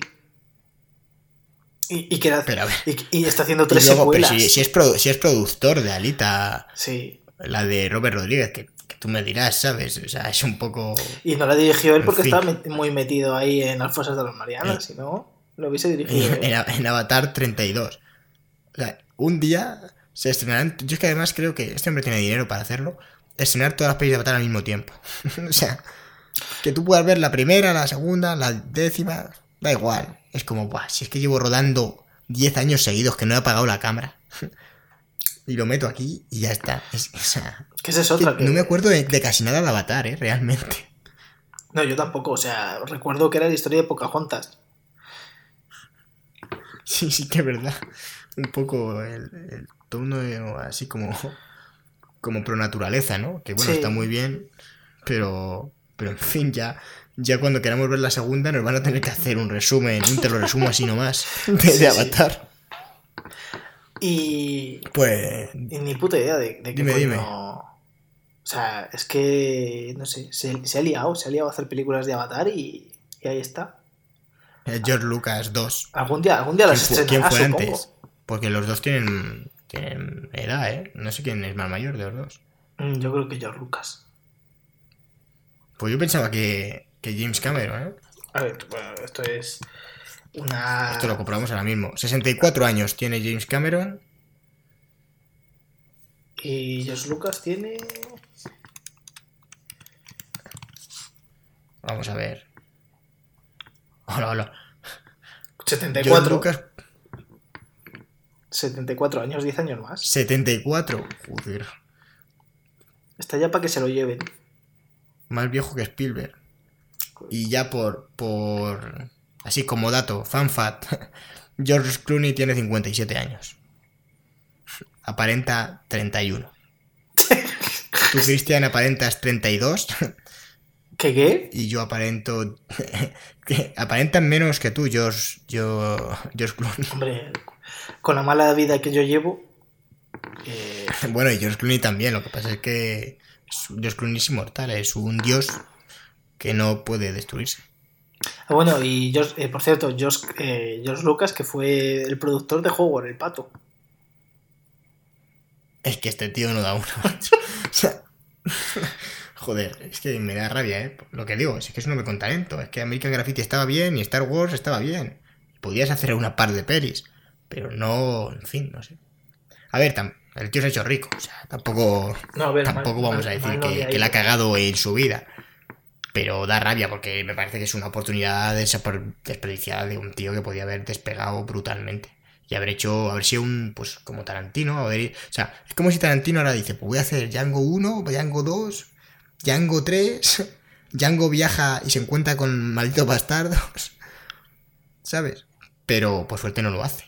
hace una peli, una idea original y hace otra. Bueno, en realidad. Bueno, volvemos, volvemos con, en realidad, con este hombre que se nos va. Sí. Eh, Django desencadenado tiene una secuela en forma de cómic. Bueno, pero eso no me parece mal. Donde Django eh, se alía con el zorro. Ojo, ojo, uff. Ahora ya quiero ver peli de esto, ¿eh? Yo quiero ver peli de Antonio Banderas y Jamie Foxx. Eh, sí, sí, sí. Es... Es, es, Va de eso, de Django y el zorro. Pues lo voy a buscar, a mí me gustan los cómics, tengo ganas de leerlo ahora mismo, ¿eh? Es que, joder, el zorro es magnífico. Pues bueno, volvemos, volvemos a los odiosos 8, que, en fin, está quedando muy disperso, pero bueno, es un poco a lo que hemos venido también. Y, y los odiosos 8 a mí se me hizo larga. Creo que Tarantino aquí planta una peli de tres horacas y creo que se va un poco la, se le va un poco la mano, la verdad. Marido Bastardos creo que tenía más ritmo, más historia, más personajes. Los, los Odiosos 8 me gusta mucho. De hecho, no me esperaba por dónde iba a ir y los giros que tiene, como la parte en la que te muestra... En fin, creo que gestiona muy bien la información, pero creo que tarda mucho en arrancar. O sea, hasta que llegan a la casa, a mí se me hizo muy lento. Tres horas de peli, creo que se le pasó. Pero bueno, recomendada también. Si es que, en fin, es difícil no recomendarse. Aunque que se haga larga, no, no es suficiente el lastre como para que sea una mala película. Y a mí me gusta mucho aquí el, el personaje de Samuel Jackson, ¿cómo no? Sí, a mí me gusta mucho también el de. El de cómo se llama este hombre que también es muy... Ay, sí, que creo que sí que dices, eh, que sobrevive al final. Sobrevive o, no. Eh, Walton Goggins, quiero decir que es Chris Mannix, el sheriff. Sí, la verdad es que el personaje del sheriff es bastante gracioso. Sí, está, a mí Walton, Walton, Walton Goggins me gusta mucho porque es un tipo que sabe hablar. O sea, te da la sensación de que te puede convencer de cualquier cosa. Y, y me gusta bastante. Que ya había salido en alguna de sus películas, ¿no? Había salido en Django, pero en Django es más eh, secundario, pero de chichinabo que más que otra cosa, ¿eh? Em, aparece también la actriz que hace Daisy, Jennifer Jason Leigh, que me suena que estuvo, vamos, es que hace una actuación brutal Mm. De hecho, da hasta un poco de, de grima, ¿no? A veces ya cuando, en fin, es un poco... Eh, ya coges un poco de... No sé, yo cogí un poco de asco al personaje. Pero que lo hace muy bien, realmente yo creo que va un poco por ahí. Y yo no la conocía. Eh, yo la vi en Aniquilación, la película de Netflix. O sea, la viste después, ¿no? pero, antes no recuerdo ninguna película. Con los Odiosos 8 eh, hubo una campaña bastante marcada de... Eh, por el hecho que se grabó en 70 milímetros. Y bueno, siempre hay directores como Christopher Nolan, como Quentin Tarantino, JJ Abrams, que se crecieron pues rodando en celuloide y en fin, no quieren perderlo, pero la verdad es que la era digital se lo está llevando y es difícil, es difícil que no quede atrás. Eh, da un poco de pena, pero en fin, hay que... Yo veo difícil que, sobrevivan, la verdad. Hombre, Tarantino dijo que se retiraba incluso antes de hacer las 10 películas si ya el cine no era no se podía grabar en, en celuloide. Pues fíjate, hombre, yo creo que para con el dinero que él tiene le van a dejar grabar en celuloide si quiere. De hecho, para la cámara de celuloide, que es un bicho enorme, en las. Eh, en los lugares con nieve en los que se ha grabado esta peli, era. Pues por temas de temperatura. Y, bueno, por, por en fin, la cámara en sí, que es un pues como digo, que, que es un armatoste, realmente complicaron bastante el rodaje. Así que, vamos, he ido en entrevistas, viendo making of, que fue un reto, pero bueno, Tarantino ha dicho que se graba en celuloide, aunque ahora mismo en digital se puede hacer lo mismo, le da igual. A ver, la película si es que realmente luego no se puede. Yo, la mayoría de gente que la vio en el cine no la vio en celuloide, porque no hay, utilizaron un proyector que, con el que tuviera la, la peli, una copia de la peli Claro, es que, en ya, película. es que ya no se puede hacer eso. No, tuvieron, tuvieron, claro, tuvieron que, que pasarlo a digital, ¿no? Que hacer el- la transformación, pero bueno. Sí, me parece que, que solo en Estados Unidos solo se pudo hacer en 20 cines en todos Estados Unidos. La... Y probablemente en la sala Fenómena de Barcelona creo que sí que lo han hecho, que es una sala, pues fíjate, que es conocida por este tipo, ¿no? Porque se proyectan a veces películas de este modo. Bueno, se hacía, no sé si se seguirá haciendo, pero que, que es raro, claro, que es que no se puede hacer en todos los cines. Ya la gente es una tecnología obsoleta y que no, en fin, si no da dinero, pues se tiene que quitar. No le interesa a un a alguien que, que posee un cine tener eso ahí. No, desde luego, si ahora encima te vienen los discos duros en 4K y tal, es que ya el- Pero bueno, aún así, la, la calidad del celuloide sigue siendo muy alta y de hecho la calidad de esta película, eh, en fin, que no se nota, ¿no? No es que sea celuloide, no es que sea viejo, no es que digas, joder, se ve como mal, no, al revés, tiene una calidad brutal y de hecho las películas de ahora, se ha, en fin, ha mejorado mucho y, y la emulsión es bastante... no, no me voy a poner muy técnico porque tampoco sé, pero sí que han llegado a desarrollar ahora películas que graban a muy alta calidad, pero ya no solo, si el problema también es que una cámara digital eh, es más sencilla de utilizar, ocupa menos, puedes hacer copias, en fin, es más versátil, ¿no? Eh, ahora mismo A la- la, película a la hora te de- complica mucho la vida a realmente. la hora de montar es bastante más fácil. Claro, es que, en fin, no sé.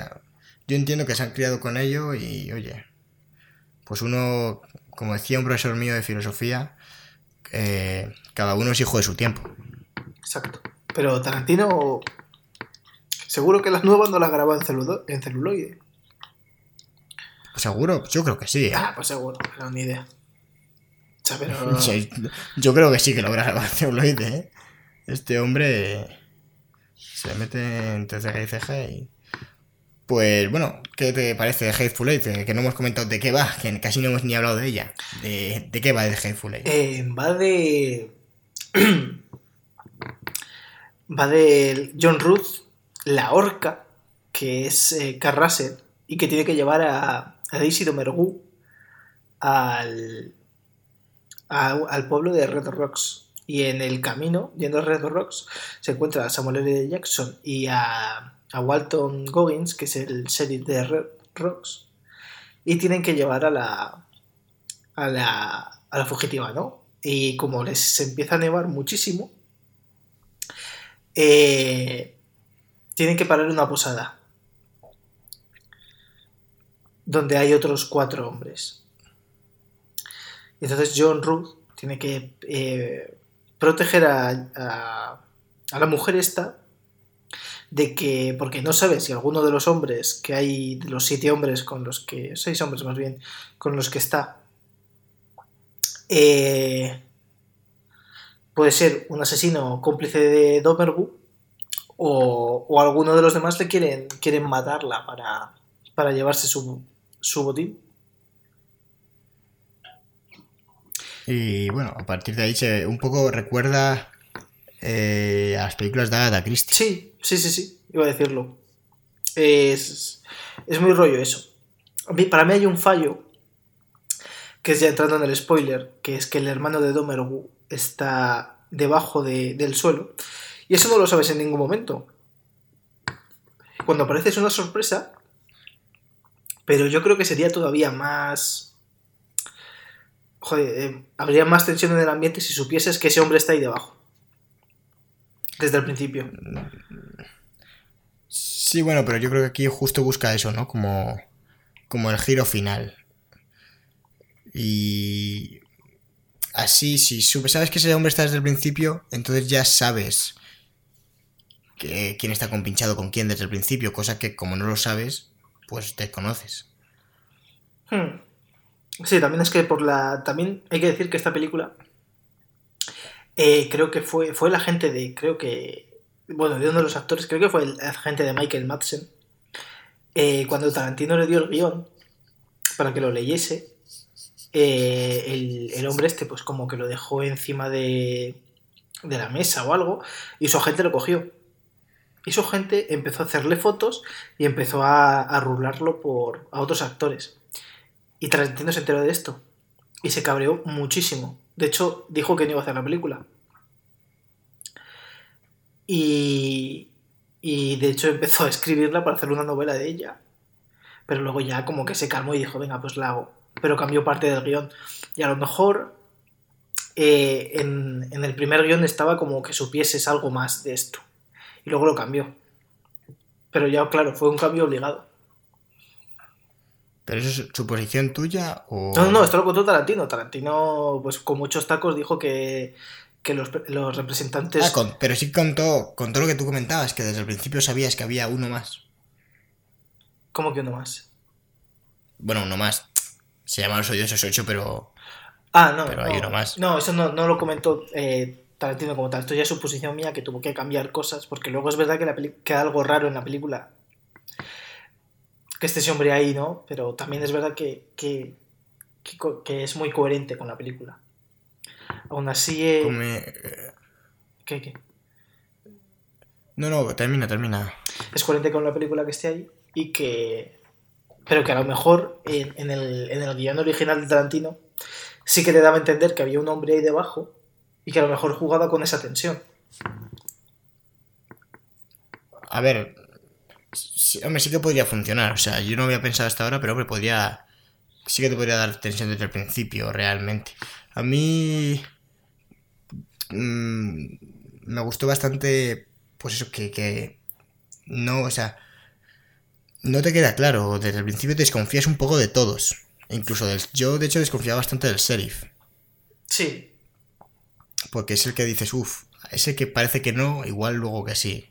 Que luego resulta que no, que es tal cual parece. Y te pone un poco en ese juego, ¿no? De... eh, ¿Cómo era esta película? ¿De los 12 negritos o los 8 negritos? Que eran en una casa, iban cayendo gente. Eh, creo que era... Mm, Vamos, hay que decir una película, creo que está basada en un libro de, de Agatha Christie. Y de hecho he visto algunas series, como Los Misterios de Laura, en la que referenciaban a, esta película. Los Diez Negritos, creo que es. Que es, un, es una novela policíaca y sí que la han convertido en película. Y un poco me recordaba a, todo esto, porque al final es eh, todo el mundo encerrado en un sitio y sospechan y desconfían y hay asesinato de por medio y, y un poco siempre hay tensión, ¿no? Y dices, pues, ¿quién puede ser el siguiente y quién, y cuando matan a alguien, quién estaba, dónde, tú qué cuartada tienes, tú me estás mintiendo, ¿no? Ese es el rollo. Creo que juega muy bien Tarantino con eso. Y es que realmente le viene...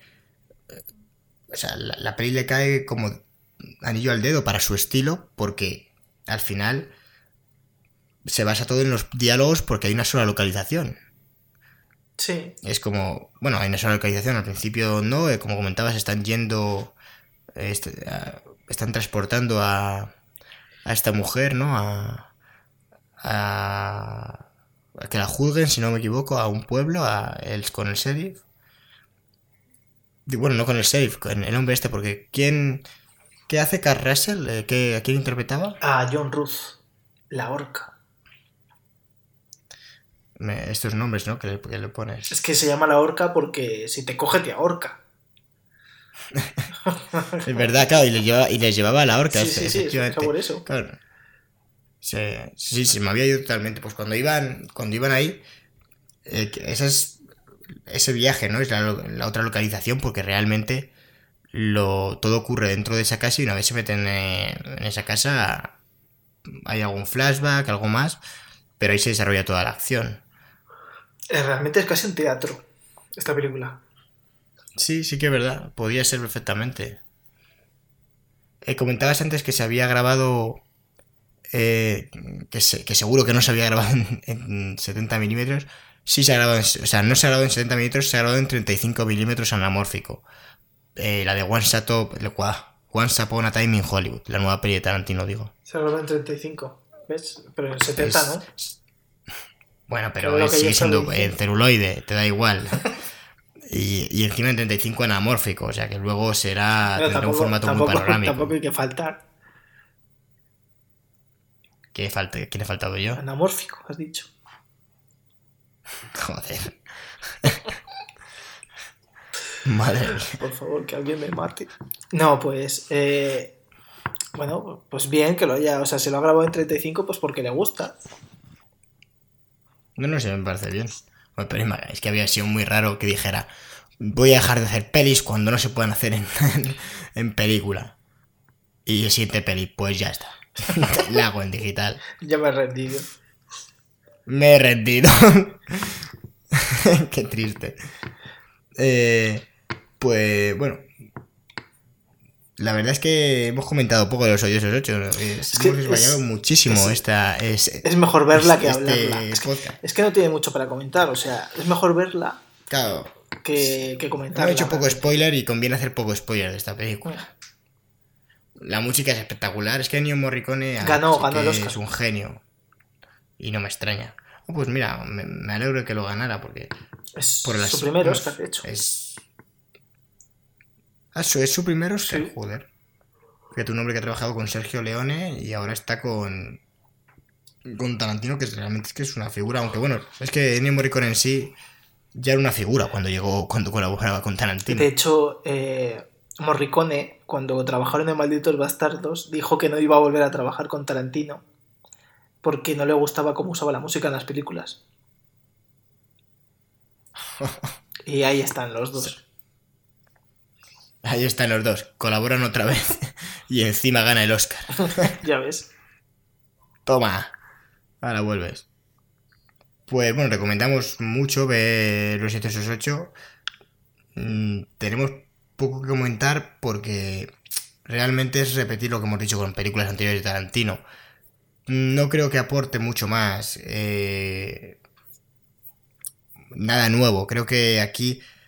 De hecho, a mí me gusta menos que Django, porque creo que se le va un poco la mano con, con el metraje. Y por lo demás, pues un poco continúa en, en las mismas. Sale Samuel L. Jackson, eh, pues siempre asesinatos, sangre, Diálogos eh, largos. Claro, diálogos muy largos, de hecho esta peli se basa en eso prácticamente todo el rato, no ocurre mucho más.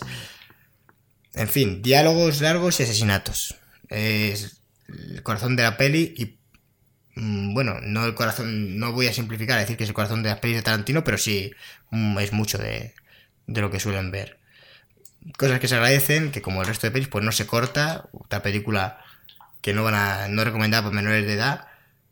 Y que además yo creo que no es para todos los públicos, porque lo que comento es que son tres horas viendo dialogar a personajes y un ritmo muy, muy pausado. Es que insisto, porque me parece que tres horas se le pasó, se, se le- dormir, dormir el montador y se pasó cuatro pueblos. Bueno, no sé, a lo mejor es cosa mía, ¿eh? pero a mí se me hizo muy larga. Y la recomiendo, ¿eh? Creo que lo, o sea, lo que está está bien. Lo que pasa es que bueno, Tarantino yo creo que se gusta a sí mismo. Sí, yo- a, a mí para esta me parece la película más, más madura de Tarantino realmente. Es como que todo lo que todo lo que ha llevado Tarantino eh, ya lo ha hecho aquí. Sí, por eso, pero mm, O sea, igual es en la que afina un poco más todos los elementos que ya había, pero no aporta nada nuevo realmente. Aunque bueno, lo que comentábamos, no es que Tarantino haya revolucionado casi nunca eh, película tras película, ¿no? Sino bueno, Pulp Fiction sí que fue en sí una revolución, pero luego el resto insiste en su fórmula, en sus costumbres, su estilo y lo va perfeccionando. Yo creo que es la clave de este hombre. Mm. Por cierto, esta película la estrenó en Estados Unidos el 25 de diciembre, el Día del Señor. A ver, decisión pues muy acertada realmente. Mm. Porque se va mucha gente a ver al señor, eh, muchos personajes de esta película. De hecho, recaudó 155 millones. Y costó menos costó 44 millones menos que Death Proof. ¿Cuán- ¿Cuánto costó esta película? 44.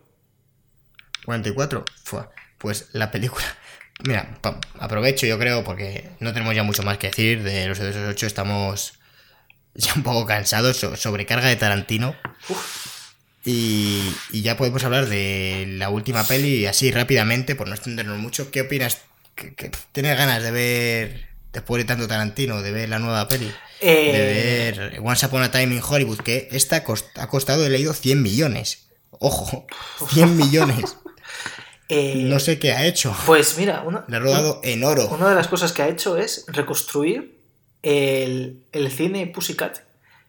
Que si recuerdas, hab- hablamos de que Tarantino trabajó en un cine erótico que se llamaba Pussycat. Y se lo y se sí, que se compró todas las cintas cuando lo iban a cerrar. No, pero eso fue el videoclub. Ah, es verdad, es verdad. Habría sido muy Sí. raro que se comprase todas las cintas porno de había. No, no, pero sí. No, disculpa, sido confusión, es verdad. Ha recreado el, Ya, ah, el cine donde trabajó él. El cine erótico. pues ya sabemos dónde se han ido los 100 millones. Sí. ¿Tienes ganas de ver, de ver esta peli? Sin enrollarnos mucho ya por Sí, cerrar, sí, sí, porque. sí. Además me, me recuerda, el tráiler me recuerda mucho las pelis de los hermanos Cohen, de que sabes que estos dos, DiCaprio y Pitt, van a hacer algo y les va a salir muy mal y eso va a acabar en, en violencia y muertes. Sí que puede ser. Yo, ah, así, ¿eh? Tiro, tiro a canasta y digo que DiCaprio va a ganar el Oscar. Solo viendo el tráiler. Eh, ojalá, a mí me encanta cuando, cuando la niña le dice que es la mejor actuación que ha visto y, y llora. Y de llorar. Sí, sí, sí.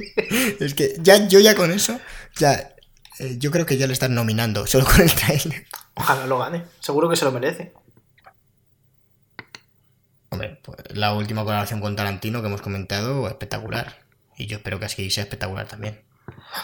Tiene buena pinta, tiene muy buena pinta eh, esta peli. Y bueno, ¿de qué en teoría... ¿Cuál es la sinopsis? Aunque no la hayamos visto, algo, algo se sabe. ¿no? Eh, Había oído algo de la familia Manson, los asesinatos. Sí, en teoría va de, de un actor de televisión y su doble que como ven que el cine de Hollywood está cambiando, quieren ellos cambiar también, ¿no? Para, ser, para que les sigan contratando.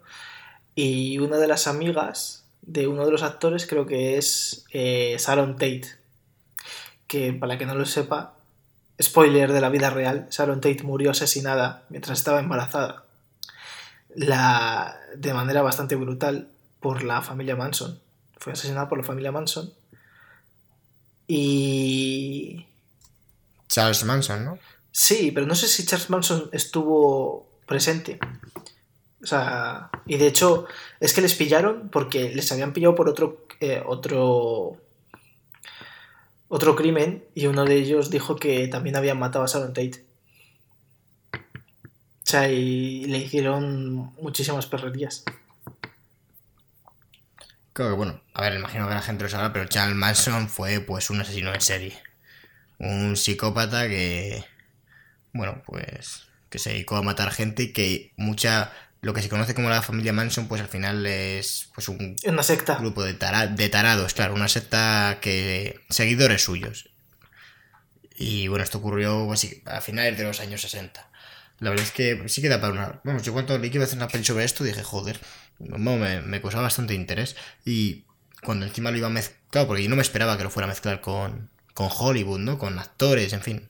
Yo pensé que iba a ser más sobre esa historia en concreto, pero parece que más bien la his- va a ser otra historia, eh, la de lo que comentabas, el actor y su doble, y que se va a acabar encontrando por, con, con el, el tema de, de la familia Manson. En fin, me, ha sorprendido cómo, cómo lo aborda, aunque bueno, luego lo veremos, porque esto no, Sí, no luego, la luego puede ser una peli totalmente anacrónica, como... Claro que Que no sé, es que a mí me- mezclando lo de Sharon Tate, que Tate va a ser interpretada por Margot Robbie, no sé cómo lo hará. Porque puede descalabrar perfectamente en que sea un- esta película una falta del respeto del tamaño del acueducto de Segovia. yo espero que no, Yo espero que tampoco, porque es un tío con tacto y es listo. De hecho, creo que es uno de, los, de las personas más listas que trabaja en Hollywood por coeficiente, coeficiente intelectual, pero hay- ha- habrá que ver qué hace. Pues bueno, lo esperaremos y lo, lo comentaremos. Yo creo que ya hemos hablado suficiente por hoy. Como siempre hemos hablado de más.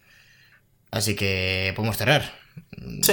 esto ha sido todo. Dar las gracias a todos los que hayan llegado hasta aquí. Bueno, ¿te puedo Eh, contar, te puedo bueno. contar una última cosa, David? ¿Cómo no, Cristian? ¿Cómo no? Eh, Breve, por favor. Sí, breve, breve. Eh, a Tarantino le han dado varios premios. Y uno de ellos es el de. Espera, lo tengo aquí, te lo leo, para no equivocarme. El, la presidenta de Filipinas le entregó el premio por su trayectoria. Eso fue un 15 de agosto. Que si lo hilo bien, el 15 de agosto nació Jennifer Lawrence. Y ahí es lo que, a donde quiero llegar. Que Jennifer Lawrence, eh, eh, rodando. ¿Te acuerdas de la película Passengers con Chris Pratt? Eh, Sí, algo me han dicho. Pues eh, en esa película eh, eh, tiene una escena de sexo. Yo la vi y la vi hace relativamente poco y ni siquiera me acuerdo que, que hubiese una escena de sexo en esa película. Pero Jennifer Lawrence se emborrachó muchísimo para hacer la escena. Y, y estaba tan borracha que se creyó que la escena había sido de verdad. Joder. Entonces, cuando acabó la escena, se fue a la, a la habitación de, de su hotel y tal, y llamó a su madre llorando, diciéndole que, que se había acostado con Chris Pratt y que estaba casado, Chris Pratt y tal, y, y que estaba súper le- arrepentida. Y su madre, en plan, ¿pero qué cojones estás diciendo, tronca? si estás más pedo que Alfredo. Y, y claro, dice, dice Jennifer Lawrence que fue un momento de, suyo de mucha debilidad. O sea, esta tía está puto loca. Sí, la verdad es que ha pasado por la cabeza. Chris Pratt divorciado por. Porque una. ¿Te imaginas? Sí, sí. Que le causa el divorcio y toda la pesca. Bueno, Ahora el suegro, nah, por ahora el suegro de Chris Pratt va a ser Schwarzenegger, ¿eh? Poca broma. Bueno, Cristian, pues. Después de esta anécdota, como siempre, nos despedimos. Recuérdanos dónde nos pueden seguir. Pues nos pueden seguir en Twitter, arroba cinecosas barra baja, en Instagram, arroba cinecosas, estamos en Evox, como cinecosas también. Eh, estamos estamos Bueno, en Spotify. En Spotify, Google Podcast, en sí. fin, nos pueden encontrar. En, en y, bueno, YouTube. y obviamente en YouTube, todo. claro. Que igual hay gente que nos está escuchando desde esos sitios. sí. Pues Pero nosotros damos por hecho que nos escuchan en YouTube y no es así. Oye, también estamos en, en el canal de YouTube que ponemos además una miniatura y se va iluminando la película de, de la que hablamos. Que, oye, siempre se agradece. Es Pues sí, muy por- bonito. Eh, normalmente habría que poner muchas, muchas cosas. Porque como hablamos cada, Claro, vez de, cada de una mierda diferente, a lo mejor está viendo aquí que está iluminado Django. Y dice, ¿pero qué hacen estos dos cabrones hablando de, de George Lucas? Pero no, no. Ya. Bueno, pues eh, es la esencia de este podcast. El desparrame absoluto. y, y es lo que hemos venido a hacer realmente. Así que, bueno, Cristian, como siempre, muchísimas gracias por acompañarme Gracias a ti por invitarme a tu programa. a nuestro programa. Bueno, gente, os esperamos en la próxima. Hasta otra. Adiós.